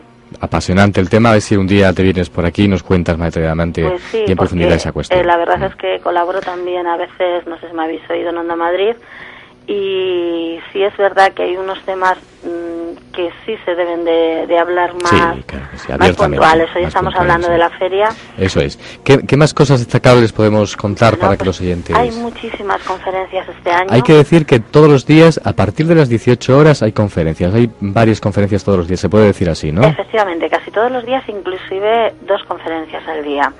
Tendremos también a Javier Muñoz y es eh, una conferencia que, que va también muy al camino de lo mismo. ¿Qué está pasando con los seres humanos? ¿Por qué hay grandes cambios en la Tierra? ¿Por qué está pasando todo esto también a nivel individual? A veces también, si te fijas, hay grandes mm, dolores de cabeza, malestares y a veces es porque recibimos más, más información o más energía de la que está permitida. Entonces, to- Javier Muñoz nos va a, a, digamos, eh, os invita a que, que también será una conferencia interesante. ¿Qué día es la de Javier Muñoz? Pues la de Javier Muñoz eh, creo que es el viernes, Viernes. ¿eh? pero tampoco estoy muy segura porque ando muy liada Bueno, con los días. Ahora, pero creo que es el viernes. Van todas gratuitas, menos algunas que son a 3 Sí, euros, algunas. Pues para colaborar en, en pagar el espacio donde se hacen Claro, las conferencias. o sea, normal. una cosa Sí, una cosa simbólica de alguna manera. También hay una muy bonita que os he oído que habéis hablado en el programa de los misterios de Egipto. Sí. Y va a haber una, una también en la cual se va a decir todo el tema este de, de, lo- de los egipcios, las pirámides, Tutankamón, la tumba de Tutankamón. ¿Quién la va a impartir? Pues los misterios de Egipto eh, es Antonio Plaza, Antonio Es, Plaza. es un antropólogo eh, también bastante importante Sí, sí, sí, y que está, me imagino que lo conocerás. Y bueno, pues ahí está, es, eh, y Ángel Jiménez, que es también un También sí, un compañero que eh, también colabora con nosotros. Efectivamente.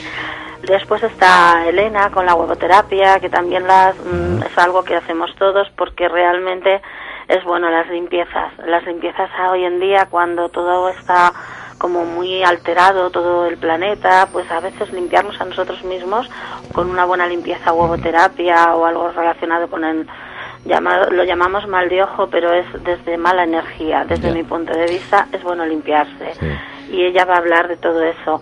También va a haber, por supuesto, una conferencia por la paz mm, dada por los lama, por los hermanos tibetanos. Y ese será muy espiritual, como son ellos. Mm, También la gente que le guste todo el mundo este de, de los. Dalai Lama, pues pueden, a- pueden acceder a ello. Después habrá danzas también y una ceremonia mm, dada por Ariadna, en la cual es hindú, y se hará unas ceremonias espirituales eh, también de danza hindú, que viene muy bien para la fertilidad y para, para todo esto. También tenemos mantras, es que es que te puedo seguir Sí, hay, diciendo. hay muchas ciudades. Yo también quiero comentar, la semana que viene lo profundizaremos más datos. También el domingo estaré yo dando una conferencia de famosos marcados por el misterio. El domingo, creo que a las 13 horas, a la una, me parece que Además es te la... quiero ver y que me dediques el libro. Ah, muchas gracias, no ¿Eh? te preocupes, sin ningún problema. Eh, además, hay que decir, puntualizamos, bueno, yo estaré, como digo, el domingo a las 13 horas, quiero recordar, sí, el domingo a las A la una, eh, a la una de la tarde. La entrada es libre a casi todas las conferencias, luego, bueno, hay algunas muy puntuales, que es algo simbólico de 3 euros, y la entrada, lógicamente, a la feria es completamente gratuita. gratuita. No obstante, podemos decir la web donde pueden informarse también de todo lo que estamos diciendo, que es eh, www.mundo-aldo-mágico.org. Ahí está toda la información. Otra cosa que te quiero Sí. decir, que al finalizar la toda la, la feria, se hará una ceremonia de quema de los deseos en el pozo de los deseos. Sabes que tenemos un pozo donde la gente echa sus deseos y luego ese día se concluye con una rueda una rueda de, de energía en el cual se queman todos todos esos deseos que también es un, un bonito. El, el finalizar de la feria pues la verdad es que es muy muy entrañable también para todos nosotros y para la gente está invitada todo el mundo. Porque ya te hemos comentado en varias ocasiones que es gratuita la entrada Sí. que es algo que das un paseo y luego es que también tenemos stands donde puedes puedes comprar desde un amuleto a un, a un anillo de plata que también lo tenemos porque es una feria alternativa también. Exactamente, sí, feria esotérica y alternativa. Dime, Se me olvidaba también eh, hacer mención de algo mm, que hoy en día, gracias a Dios, todo el mundo tenemos un animal de mascota de compañía y está Rocío Puches, mi, mi gran amiga Rocío Puches, que desde aquí le mando un saludo, no sé si nos estará oyendo, que es una veterinaria que se comunica telepáticamente con los animales y todo el que, el que quiera llevar su, su mascota puede llevarlo y eh, podemos, ah, o una foto si no quieren Curioso. llevar al animal porque sería un poquito así todo lleno de, de animalillos. Con la foto ya puede decirte lo que el animal piensa, cómo se siente, en fin, es también algo muy curioso que lo hay muy, en muy, Muy poco, curioso. sí, lo hay solamente en Estados Unidos y creo que ella y otras son las únicas aquí en Bueno, España. pues una oportunidad para ver todo tipo de cuestiones relacionadas con los temas que tanto nos apasionan. Ya saben que y está... bueno, sin olvidaros de mí, que ya os he comentado que Sí. estaré en mi stand. Tengo también la consulta aquí en Madrid, en Madrid Centro, con lo cual, si después allí con Tú- la tarjeta y el número se me puede localizar muy Ahí fácilmente. está. ¿Qué día estás tú, sobre todo, en dando conferencias? Bueno, yo la conferencia las he dado estos años, pero este Ah, este año no voy a, pues que Ah, voy a dar mensajes de mediunidad. Bueno, pues que te busquen, no- lógicamente, en el Bueno, stand. pues es en el stand de Eso. Fabiola, la reina del tarot, me suelen Eso. llamar. Perfecto. Pero aún así, si te digo, porque es que este año tengo mucha gente ya para los mensajes de mediunidad y entonces no tenía tiempo para dar la conferencia. Pero el año pasado la hemos dado de mediunidad, siempre que también habrá alguna, Ajá. Imagino, de, de ello. Pues ahí Pero- está. Invitamos, si quieres, perdona, te, te quedaba, te he cortado. Que eh, invitamos a todos los oyentes a esta feria, a este gran evento, Feria Esotérica de Atocha, la décima La edición. décima edición ya. Ahí está, eh, Feria Esotérica Alternativa, el jueves a las 19 horas, el jueves día 1, 19 horas, es la ceremonia de apertura y, lógicamente, eh, toda la gente que nos escucha, no solo en la Comunidad de Madrid, sino en toda España, bueno, pues que se dé un garbeo, sobre todo para coger el fin de semana y se pase por allí. Exacto, y si están pues por la estación porque vienen del AVE o vienen de Exactamente, esto, ahí pues está. pueden pasar también. Ahí está, en la estación de. Atocha, allí, ahí está el encuentro. Ahí está el encuentro. Pues la semana que viene contactamos contigo para que nos cuentes más datos sobre este apasionante evento. Por Gracias, supuesto, Fabiola López. Saludo y muchísimas gracias a vosotros. Un beso.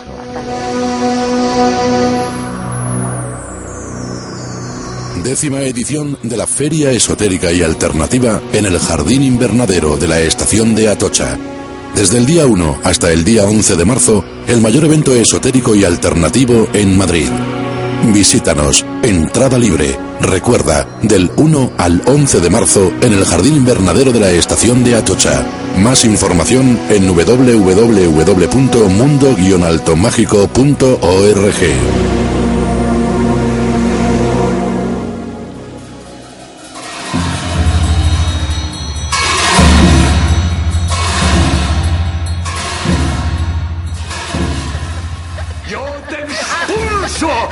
¡Eres quien te lo manda! ¡Eres el que arrojó de las alturas del cielo a las profundidades del infierno! ¡Vete! En el nombre del Padre, del Hijo y del Espíritu Santo, por la señal de la Santa Cruz, de nuestro Señor Jesucristo. El misterio está dentro de nosotros, suplicando salir. La luz del misterio, te lo mostramos en su máxima esencia. Cada viernes de 12 a 2 de la madrugada, en Radio Inter.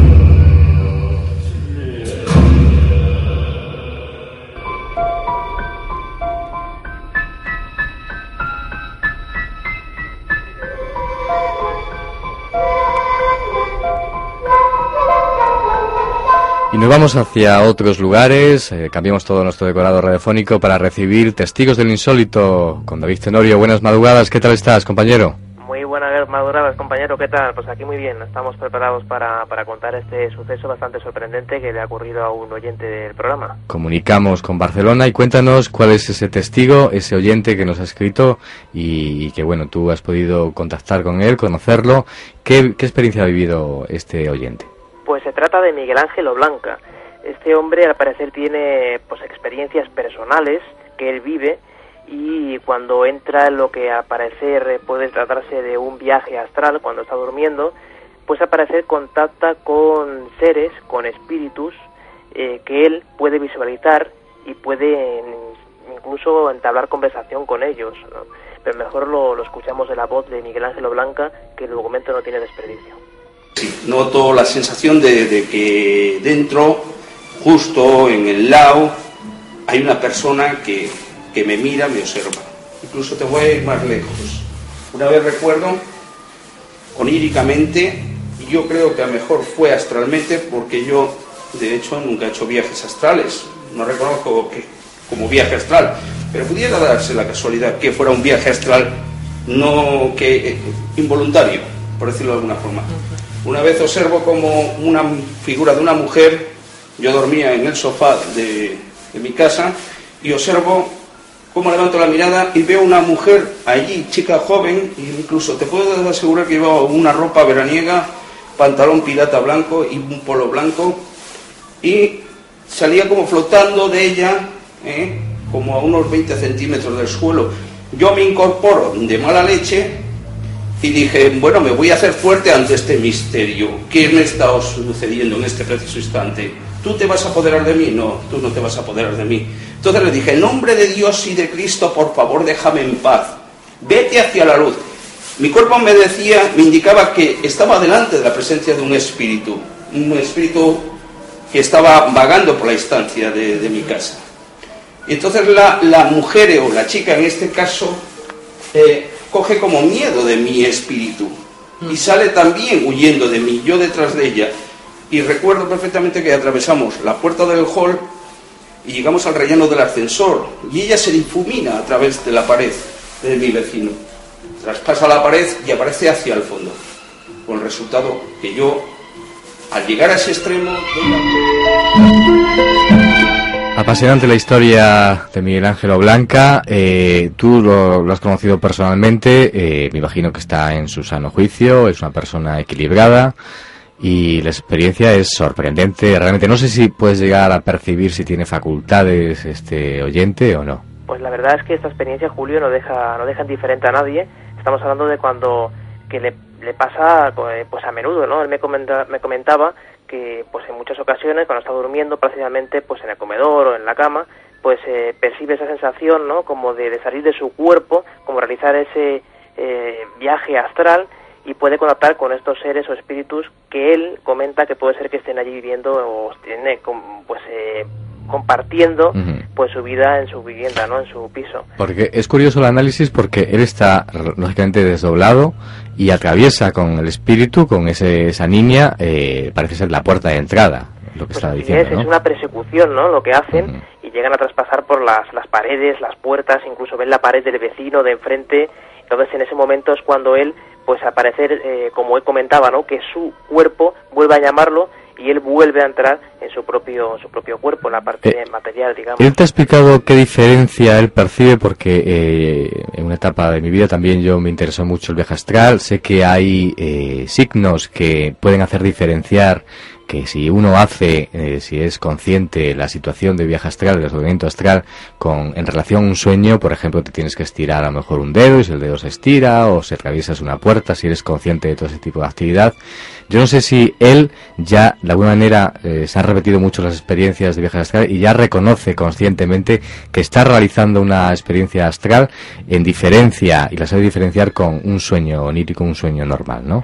Pues él me reconoce que sí, que la suele reconocer y que pero que tiene miedo no a esas experiencias porque no no las encuentra una explicación lógica y entonces pero le, le, le, ocurre a menudo no entonces él me comenta que en esos momentos cuando está soñando cuando está durmiendo pues eh, pues tiene estas experiencias y luego al despertar se encuentra muy cansado como si le faltase energía no que esto es algo también importante a destacar.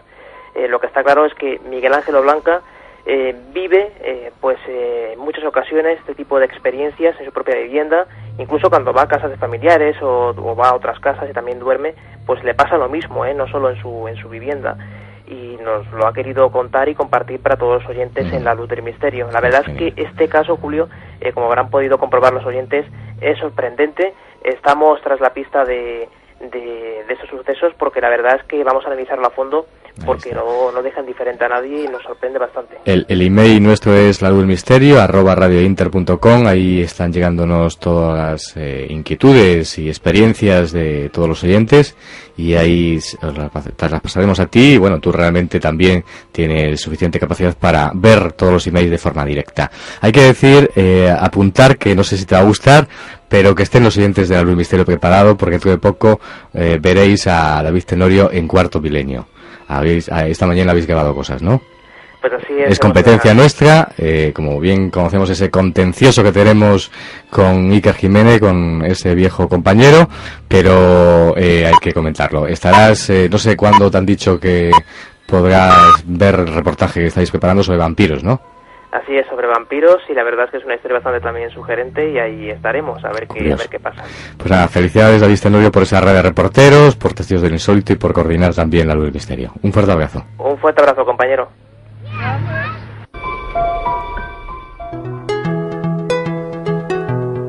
Taller de autohipnosis y formulación de objetivos en PNL. Entabla relaciones con facilidad. Sé eficaz. Exprésate como realmente quieres. Cambia los problemas por soluciones. Sortea los obstáculos y llega fácilmente a tu meta deseada. Taller de autohipnosis y formulación de objetivos en PNL presentamos un método de cambio positivo que permite al asistente generar y gestionar con acierto sus recursos innatos para mejorar en las diferentes áreas de su vida personal y profesional. Te enseñamos a conocerte mejor y a utilizar los recursos de tu mente para que gestiones con éxito las dificultades que surgen en los distintos ámbitos de la vida. Un sistema teórico y práctico fácil de aplicar para el estrés, malestares menores y el logro de objetivos en el mundo laboral y personal, pedagógico, deportivo y de la salud. Taller de autohipnosis y formulación de objetivos en PNL.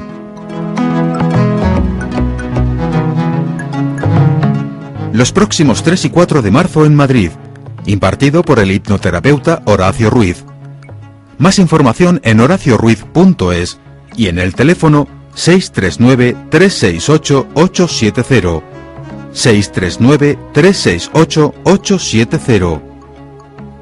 Y ayúdate a ser feliz.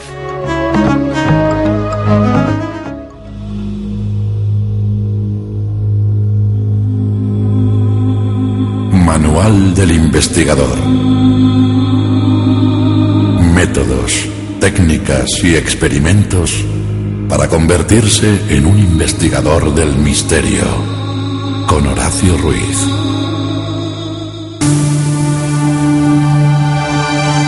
Y a la 1 y 32, las 12 y 32 en las Islas Canarias, en la Luz Misterio, viajamos con Horacio Ruiz, eh, nuestro compañero, colaborador, prestigioso hipnoterapeuta. Le damos la bienvenida. Buenas noches, buenas madrugadas, ¿qué tal? Buenas madrugadas. Ruiz Iglesias, ¿qué tal? Bien, bien, bien.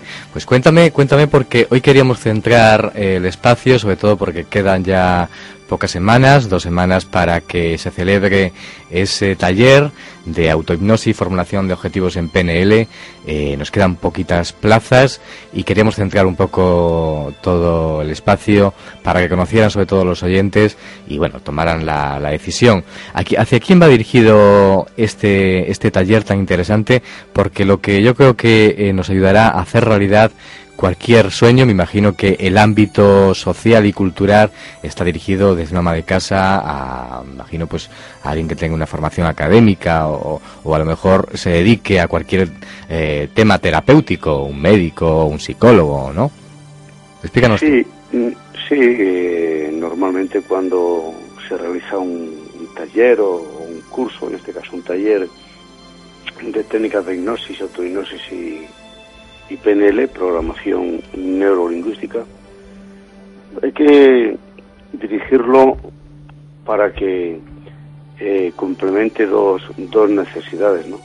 Va- tiene dos aspectos. Uno es como una técnica, como un método para que la persona que está buscando simplemente un, un conocimiento o unas técnicas, una fórmula para, para la relajación, para combatir el estrés, es decir, para eh, hoy en día, ¿no? Esta vida tan estresada, con tanto conflicto, con tantas prisas, con tantas demandas eh, familiares, sociales, etcétera, pues entonces que, que, que sea eh, un- una técnica fuera de, de- de- de cosas complicadas o, o demasiado sofi- sofisticadas, que sea una cosa como muy sencillita y que uno la aplique sobre sí mismo, porque si tú no la aplicas sobre ti mismo, seas profesional de la terapia o sea, sea cual sea la profesión que tengas, entonces eh, difícilmente, difícilmente podemos sacarle partido a, la vida y al vivir diario. Entonces sí que son unas técnicas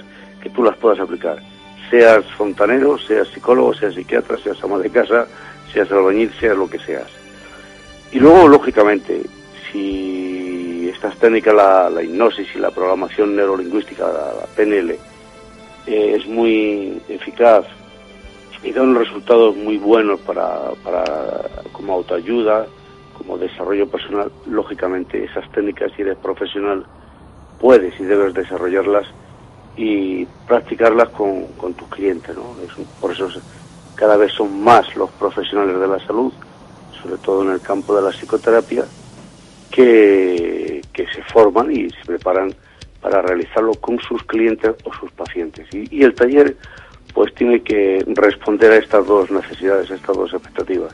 Pero podemos irnos a algo práctico y decir, como habéis dicho, la gente está estresada, agobiada, la crisis, nos están vendiendo, exagerando incluso también, yo creo, la crisis, o quiero verlo también así, de alguna manera, a pesar de que a lo mejor tenemos que cambiar los modelos de todo tipo, el modelo de pensamiento sobre una realidad laboral o una realidad económica, todo eso, eh, yo creo que vamos a vivir un momento, o verlo desde ese punto de vista, un momento histórico importante porque hay que cambiar la forma de pensar, yo creo. Pero todo eso nos lleva a estar agobiados, a no ser capaces de afrontar los problemas domésticos y cualquier persona que nos escuche, sea una ama de casa, sea un profesional de cualquier tipo, un banquero o cualquier persona. No me refiero a un bancario, porque un bancario a lo mejor ya tiene sus problemas resueltos, pero si un banquero, alguien que trabaja a lo mejor en una oficina o cualquier persona, como cualquiera de nosotros, que no es capaz de, bueno, de, de tener herramientas, como tú bien dices, la hipnosis nos, nos ayuda y el PNL a, sacar a flor esas herramientas naturales que tenemos para hacer realidad nuestros sueños y yo creo que podrías irte a un momento mm, clave, doméstico, para que la gente se haga idea de cómo puede ayudarles este importante y este interesante taller. Lo importante es saber quién está manejando nuestro cerebro. La vida, con sus demandas, como he dicho antes, nos puede estresar, nos puede angustiar, nos puede preocupar en exceso. Y sí, hay una crisis, pero la, la crisis más grande que hay es de valores, éticos, morales, espirituales. El ser humano normalmente eh, eh, eh, en la vida actual es el que ha perdido un poquito el control y por eso la, la crisis se materializa, ¿no? O sea que, que, hay que invertir. De- decimos hay crisis económica, etcétera, pero ¿por qué? Porque psicológicamente hemos entrado en crisis. En la vida diaria tú tienes que aplicar algo para poder sobrellevarla y sacar el mejor partido. No, no basta simplemente con utilizar una técnica para no para no deprimirte o para no estar estresado, sino para aprender a vivir lo más consciente y lo más feliz posible. Y si hay crisis y hay conflictos, con mayor motivo para que tú te prepares. En la vida diaria, el ama de casa, el que esté trabajando donde esté trabajando, como he dicho antes, tiene muchas demandas, mucho estrés, mucha prisa, etcétera. Bueno, pues hay que tomarse las cosas con más calma. Y con más calma mediante unas técnicas, porque si no, si no, si no aplicas unas técnicas de carácter mental, de carácter psicológico, tú no puedes combatir eso. Tú, el estrés, la tensión, las preocupaciones, la angustia, eh, caes en un estado neurótico y eso incluso luego se somatiza con enfermedades, etcétera. Tienes que aplicar unas técnicas. A lo largo de la vida hay muchas demandas, muchos problemas, muchas situaciones.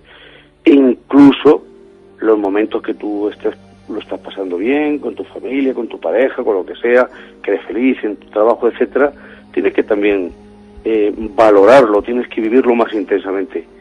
Una técnica de autohipnosis es una técnica que te permite manejar tu mente, centrarle, concentrarte mucho más eficaz y eficientemente en aquella labor que tú estás realizando, vivirlo más intensamente.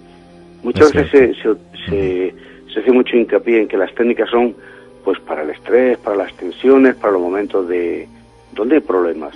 Que no, no solamente no solamente es aplicar esas técnicas cuando hay problemas, sino cuando aparentemente no las hay y en la vida diaria y cotidiana, incluso repito, cuando lo estás pasando bien, valorarlo. Es decir, la, se dice en PNL que es una técnica que te enseña a aprender a hacer cosas y aquello que tú ya sabes hacer, hacerlo mejor con el menor esfuerzo posible y desarrollar capacidades para aprender cosas nuevas.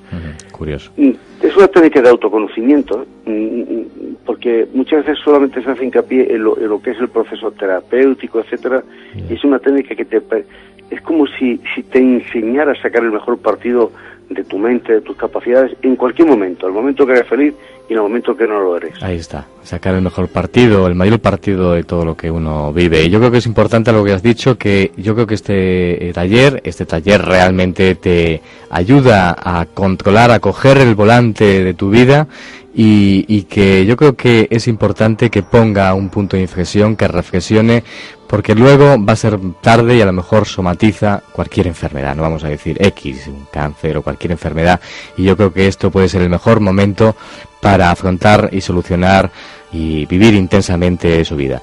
Hay que decir que es un sistema teórico y práctico fácil de aplicar para el estrés, malestares menores, como bien has dicho, y el logro de objetivos en el mundo laboral, personal, pedagógico, deportivo y de la salud. Eh, esto tiene lugar los próximos 3 y 4 de marzo y bueno, impartido, como bien sabemos, por ti, más de 25 o 30 años eh, impartiendo este tipo de talleres, trabajando sobre la hipnosis y el PNL. Trabajaste con el doctor Fernando Jiménez cerca de 20 años, es un gabinete de psiquiatría. Y bueno, ahí están los teléfonos, apúntenlos por favor, 639 368 870 639 368 870 ahí está ya quedan poquitas plazas y ahí veréis y conoceréis a Horacio Ruiz un hombre que nos va a dar métodos para ayudarnos a, a mejorar nuestra vida. Gracias Horacio buenas madrugadas. Muy buenas noches a todos. un fuerte abrazo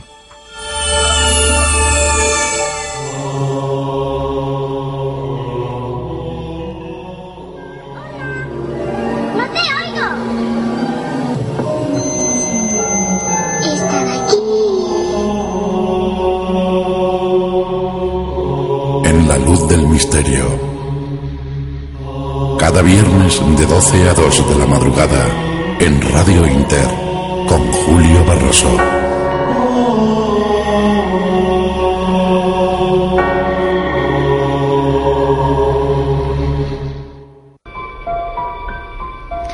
Y comenzamos un nuevo espacio que yo creo que va a ser eh, llamativo. Lo vamos a titular Cierra los ojos. Cierra los ojo- los ojos para escucharnos y para contarnos, y para contar en este caso nosotros experiencias vividas por gente anónima, historias extraordinarias vividas y que nos viene a contar varias de ellas. Eh, Fran Patiño, buenas noches, Fran, de nuevo. Hola, buenas noches, Julio, de nuevo. Comenzamos, si te parece, con una leyenda que circula desde comienzos de los años 90 aproximadamente y de la cual hay varias versiones. Es la leyenda urbana relacionada con el robo de órganos. Su versión más común, que seguro que tú, Julio, y muchos oyentes, por supuesto, conocerán, es la siguiente. El protagonista, Ajá, el protagonista se despierta en la habitación de un hotel en una bañera llena de hielo. Se da cuenta entonces que alguien le ha drogado y encuentra una nota en la que se le informa de que se le ha extraído algún órgano. Lo más común suele ser un riñón o el hígado y se le aconseja que llame al servicio de urgencias para que vayan a buscarle. Por cierto, en las primeras versiones que circularon, parece ser allá por el 1921, más o menos, era un grupo de amigos quienes descubrían a la víctima tendida en la cama, ensangrentada de, en un hotel o en el suelo de una habitación, apoyada en la pared de un edificio, y bueno, eh, tienen que acudir lógicamente los servicios de urgencia para descubrir la verdad. Así es, pero sobre 1995 la historia mutó. La víctima en este caso despertaba sola en una bañera con hielo y con una nota de sus verdugos que decía si quieres vivir llama al 911, el teléfono de emergencias. La víctima en este caso es un hombre de negocios y el lugar de los hechos pues solía ser Las Vegas. Ya en el 97 la historia salta a la red, salta al mundo de Internet a través de una cadena de correos electrónicos. La localización cambia de nuevo, cambia a Nueva Orleans y a Houston, entre otras ciudades. El rumor cobra tanta fuerza que el 30 de enero de ese mismo año la policía de Nueva Orleans tiene que lanzar incluso un mensaje en su web para desmentirlo. En España las versiones que circulan suelen tener como protagonista a un adolescente que en este caso hace un viaje de estudios a Estados Unidos. En algún pub, pues bueno, liga con una chica muy guapa y se separa de sus amigos. Y entonces tras una noche de excesos despierta al día siguiente en una bañera llena de hielo. Sus compañeros y profesores lo llevan al hospital y es allí, Julio, donde descubren que le han extirpado un riñón. Parece ser también, además, una estudiosa de este tipo de cuestiones, eh, Bárbara Michelson, una investigadora de este tipo de historias eh, sorprendentes, eh, encamina sus estudios porque la historia podría proceder de un caso real que se remonta en el año 1988. Ella descubre, ¿no? Así es, cuando un ciudadano turco vende uno de sus riñones y se desplaza para ello al Reino Unido, donde se lo extraen. De vuelta a su país, pues bueno, cambia la versión de los hechos, eh, cambia de actitud y denuncia esos hechos alegando que había acudido engañado, que no lo sabía, que no sabía lo que iba a pasarle. Según esa nueva versión del hombre, unos hombres de negocios le ofrecen un puesto de trabajo en Inglaterra. Al llegar al país dice que le dicen esos hombres que le llevan a un hotel, pero que en realidad lo que hicieron fueron conducirle a un hospital. Y allí dice le drogan y le extraen el riñón. Y una curiosidad es que en abril del 91 la serie de televisión Ley y Orden emite un capítulo titulado Sonata para órgano. Quizás podría ser inspirado en esta noticia de 1998 y cuya trama se centra en el robo del riñón a ese hombre de origen turco. Son leyendas urbanas, como decimos, historias que van de boca en boca y desconocemos eh, que hay de cierto en ellas, pero bueno, están ahí y, y algo de realidad hay seguramente. Sí, lógicamente hay que estar alerta y que nos cuenten también alguna experiencia si tienen relación con este tipo de historias. Hay otra leyenda, eh, otra historia que quizás mm, tal vez menos conocida, que tiene que ver con la, la broma de cortar la corbata del novio en las bodas, algo típico también en España, ¿no? Esta leyenda en concreto, Julio, es muy popular, es muy famosa en Cataluña. La historia es más o menos que en un restaurante de la comarca de Anoia, en Barcelona, se celebraba un banquete de bodas. Llegado el momento, bueno, pues el típico momento de las bromas, los rituales que en, lo- en los que los amigos pues cortan la corbata del novio. En este caso, eh, la gracia va más allá y es que, pues para impresionar al novio, los amigos utilizan un método inédito hasta el momento para cortar la corbata. ¿Qué usan? utilizan una sierra eléctrica. ¿Y qué pasa? Pues claro, pues que sin quererlo se les va de las manos y involuntariamente a la persona que iba a efectuar el corte se le va la sierra y corta algo más. ¿Qué corta? Pues el cuello del novio que fallece en el acto. ¿Sabe algo más de esta historia tan sorprendente? Pues mira, sí, los escenarios concretos han ido variando según las versiones. Según el libro Leyendas Urbanas en España de Antonio Orti y Josep Samper, eh, hay otras versiones que sitúan el suceso en ciudades distintas como por ejemplo Manresa, Vilanova y la Gertrú o incluso en Barcelona capital.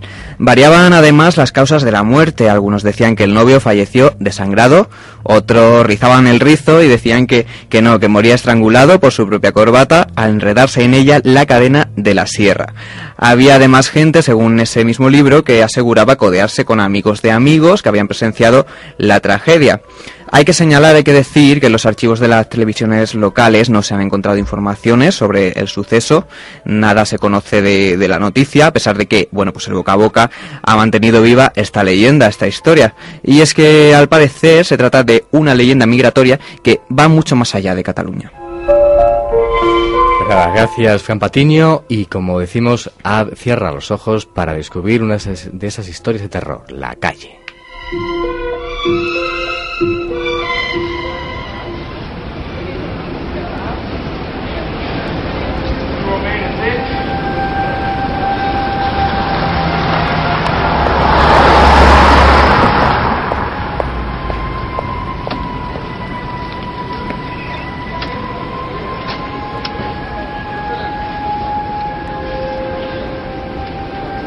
La gente camina con prisas por la calle. Algunos se revuelven incómodos en sus abrigos. No se les puede culpar. Hoy hace un día muy frío, con un fuerte viento que mueve las hojas caídas de un lado a otro. Para ellos la calle solo es un lugar de tránsito, una incómoda distancia entre su casa y su trabajo. A mí, en cambio, me gusta pasear, observar a la gente. Hoy no tengo ganas de irme a casa. Además, es una fecha especial. Hoy hace un año del gran día. A mí siempre me ha ido mal en la vida. Padre tenía dos grandes aficiones, la bebida y pegar a su familia. Y más aún desde que mi hermano pequeño apareció muerto en su cuarto una mañana. Pero sucedió que un día a mi padre se le fue la mano y mi madre acabó en el hospital y ya nunca volvió a salir. Con mi padre en prisión y sin parientes vivos, me llevaron a una casa de acogida. Así es como se le suele denominar, aunque yo solía llamarlo infierno. Allí la vida era dura y las palizas de algunos chavales no lo hacían más fácil. Sobreviví como pude un tiempo, hasta que un día alguien se pasó de la raya y uno de los chicos amaneció tirado en los baños, apuñalado. El director del centro intentó que pareciera un accidente, pero a los pocos días apareció otro en circunstancias similares. Quizá lo recuerden, salimos en televisión. Evidentemente ya no pudieron ocultarlo por más tiempo. Tras una oportuna investigación, cerraron el centro y yo aproveché para escapar de allí. Comencé a vivir en la calle. Me ganaba la vida como podía, pidiendo limosna primero, robando después. Y finalmente hice cosas por dinero que preferiría ahorrarles. Así pasaron los años hasta que me cogieron. Estuve mucho tiempo encerrado, rodeado de gentuza y vigilado constantemente, sin poder hacer lo que más me gusta.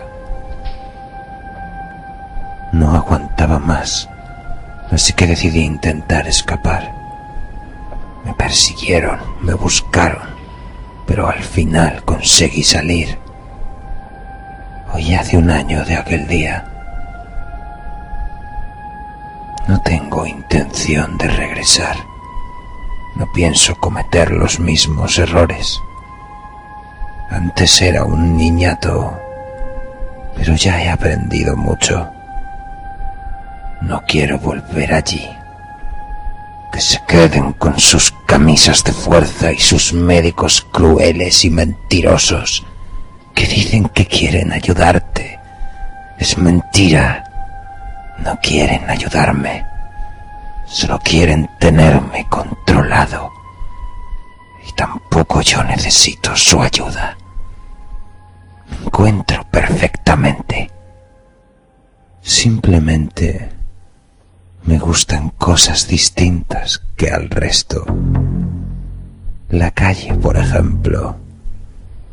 Me encanta la calle.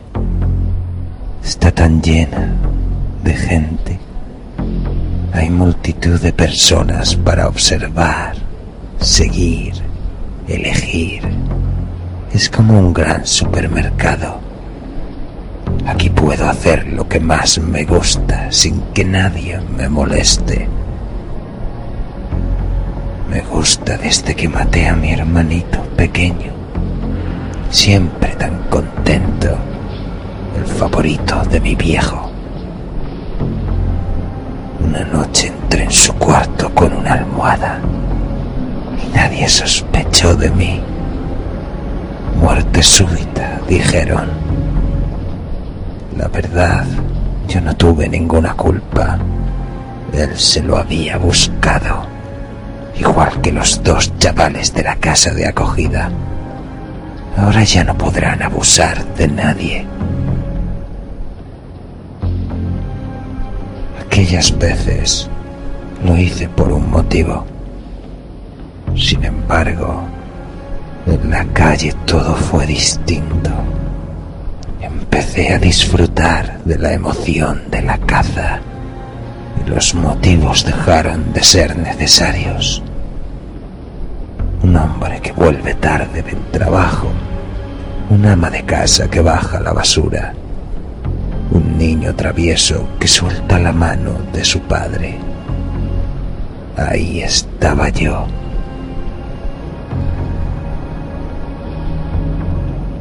Entonces me volví descuidado y me cogieron. Pero ahora estoy libre y ya no soy descuidado. Se va haciendo tarde, pero no quiero irme a una casa. Hoy tengo mucho que celebrar. Por eso recorro las calles de esta ciudad.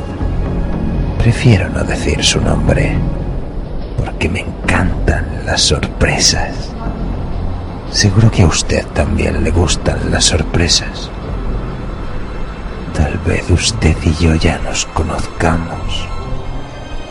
Suelo estar en esa calle oscura que atraviesa al volver a casa cuando se ha hecho tarde y que pese a estar poco concurrida, le parece un buen atajo.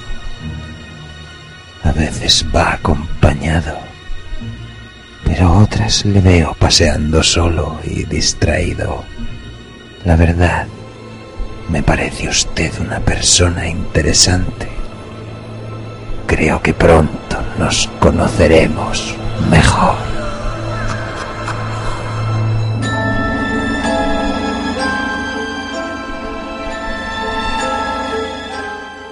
Señores, señoras, mundo a sus puestos, por favor. Ahora no se trata de unas maniobras. Repito, no se trata de unas maniobras. ¿Se puede bajar un 60% las luces de la plataforma? No podíamos pedir una noche más perfecta, ¿verdad, señores? Vigilen el cielo, por favor. Por el nor-noroeste se aproximan objetos desde puntos diversos.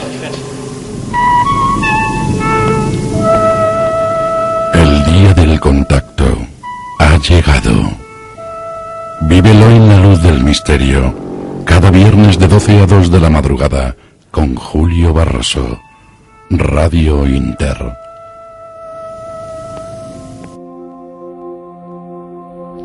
No puedo creer ni por un momento que la vida, en su primera manifestación, tuviera su origen en esta bolita insignificante que llamamos Tierra. Probablemente las partículas que se combinaron para formar seres vivientes en este planeta nuestro procedían de otro lugar del universo. Palabras de Thomas Alba Edison. Y tengo que dar las gracias a un gran número de compañeros que hacen posible esta emisión de radio, que donde vibramos eh, y sentimos el misterio en nuestro cuerpo. Hay que dar las gracias a nuestro técnico Javier Camacho, a Marisol Álvarez, a David Tenorio, a José María Oteiza y a Juan Pablo Marián, que desde aquí les felicito por las promos, las introducciones, todas esas voces que nos meten y el trabajo de Juan Pablo Magarián por el montaje que realiza Fran Patiño, Noelia Alonso y, como no, a las voces de las dramatizaciones que hacemos aquí, Alberto Martínez, Regino García y Mariano eh, Cibreiro. Dar las gracias también a Luis del Palacio que nos ha acompañado toda la emisión, ha estado aguantándonos aquí y le damos también las gracias. Va a volver, eh, él vuelve a España el día 29 de, mar, de abril y estará de nuevo seguramente con nosotros vibrando con nuevas historias apasionantes.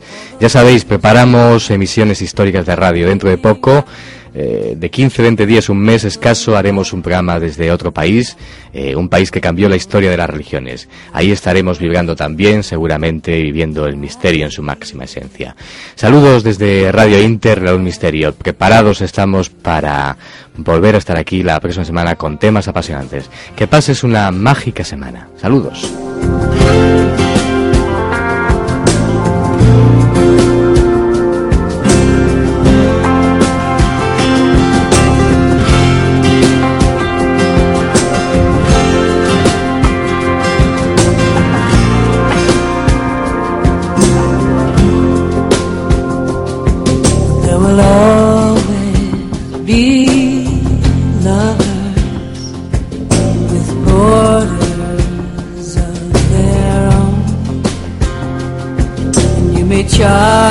Across in a golden chariot, but you will never be home. I had dreams like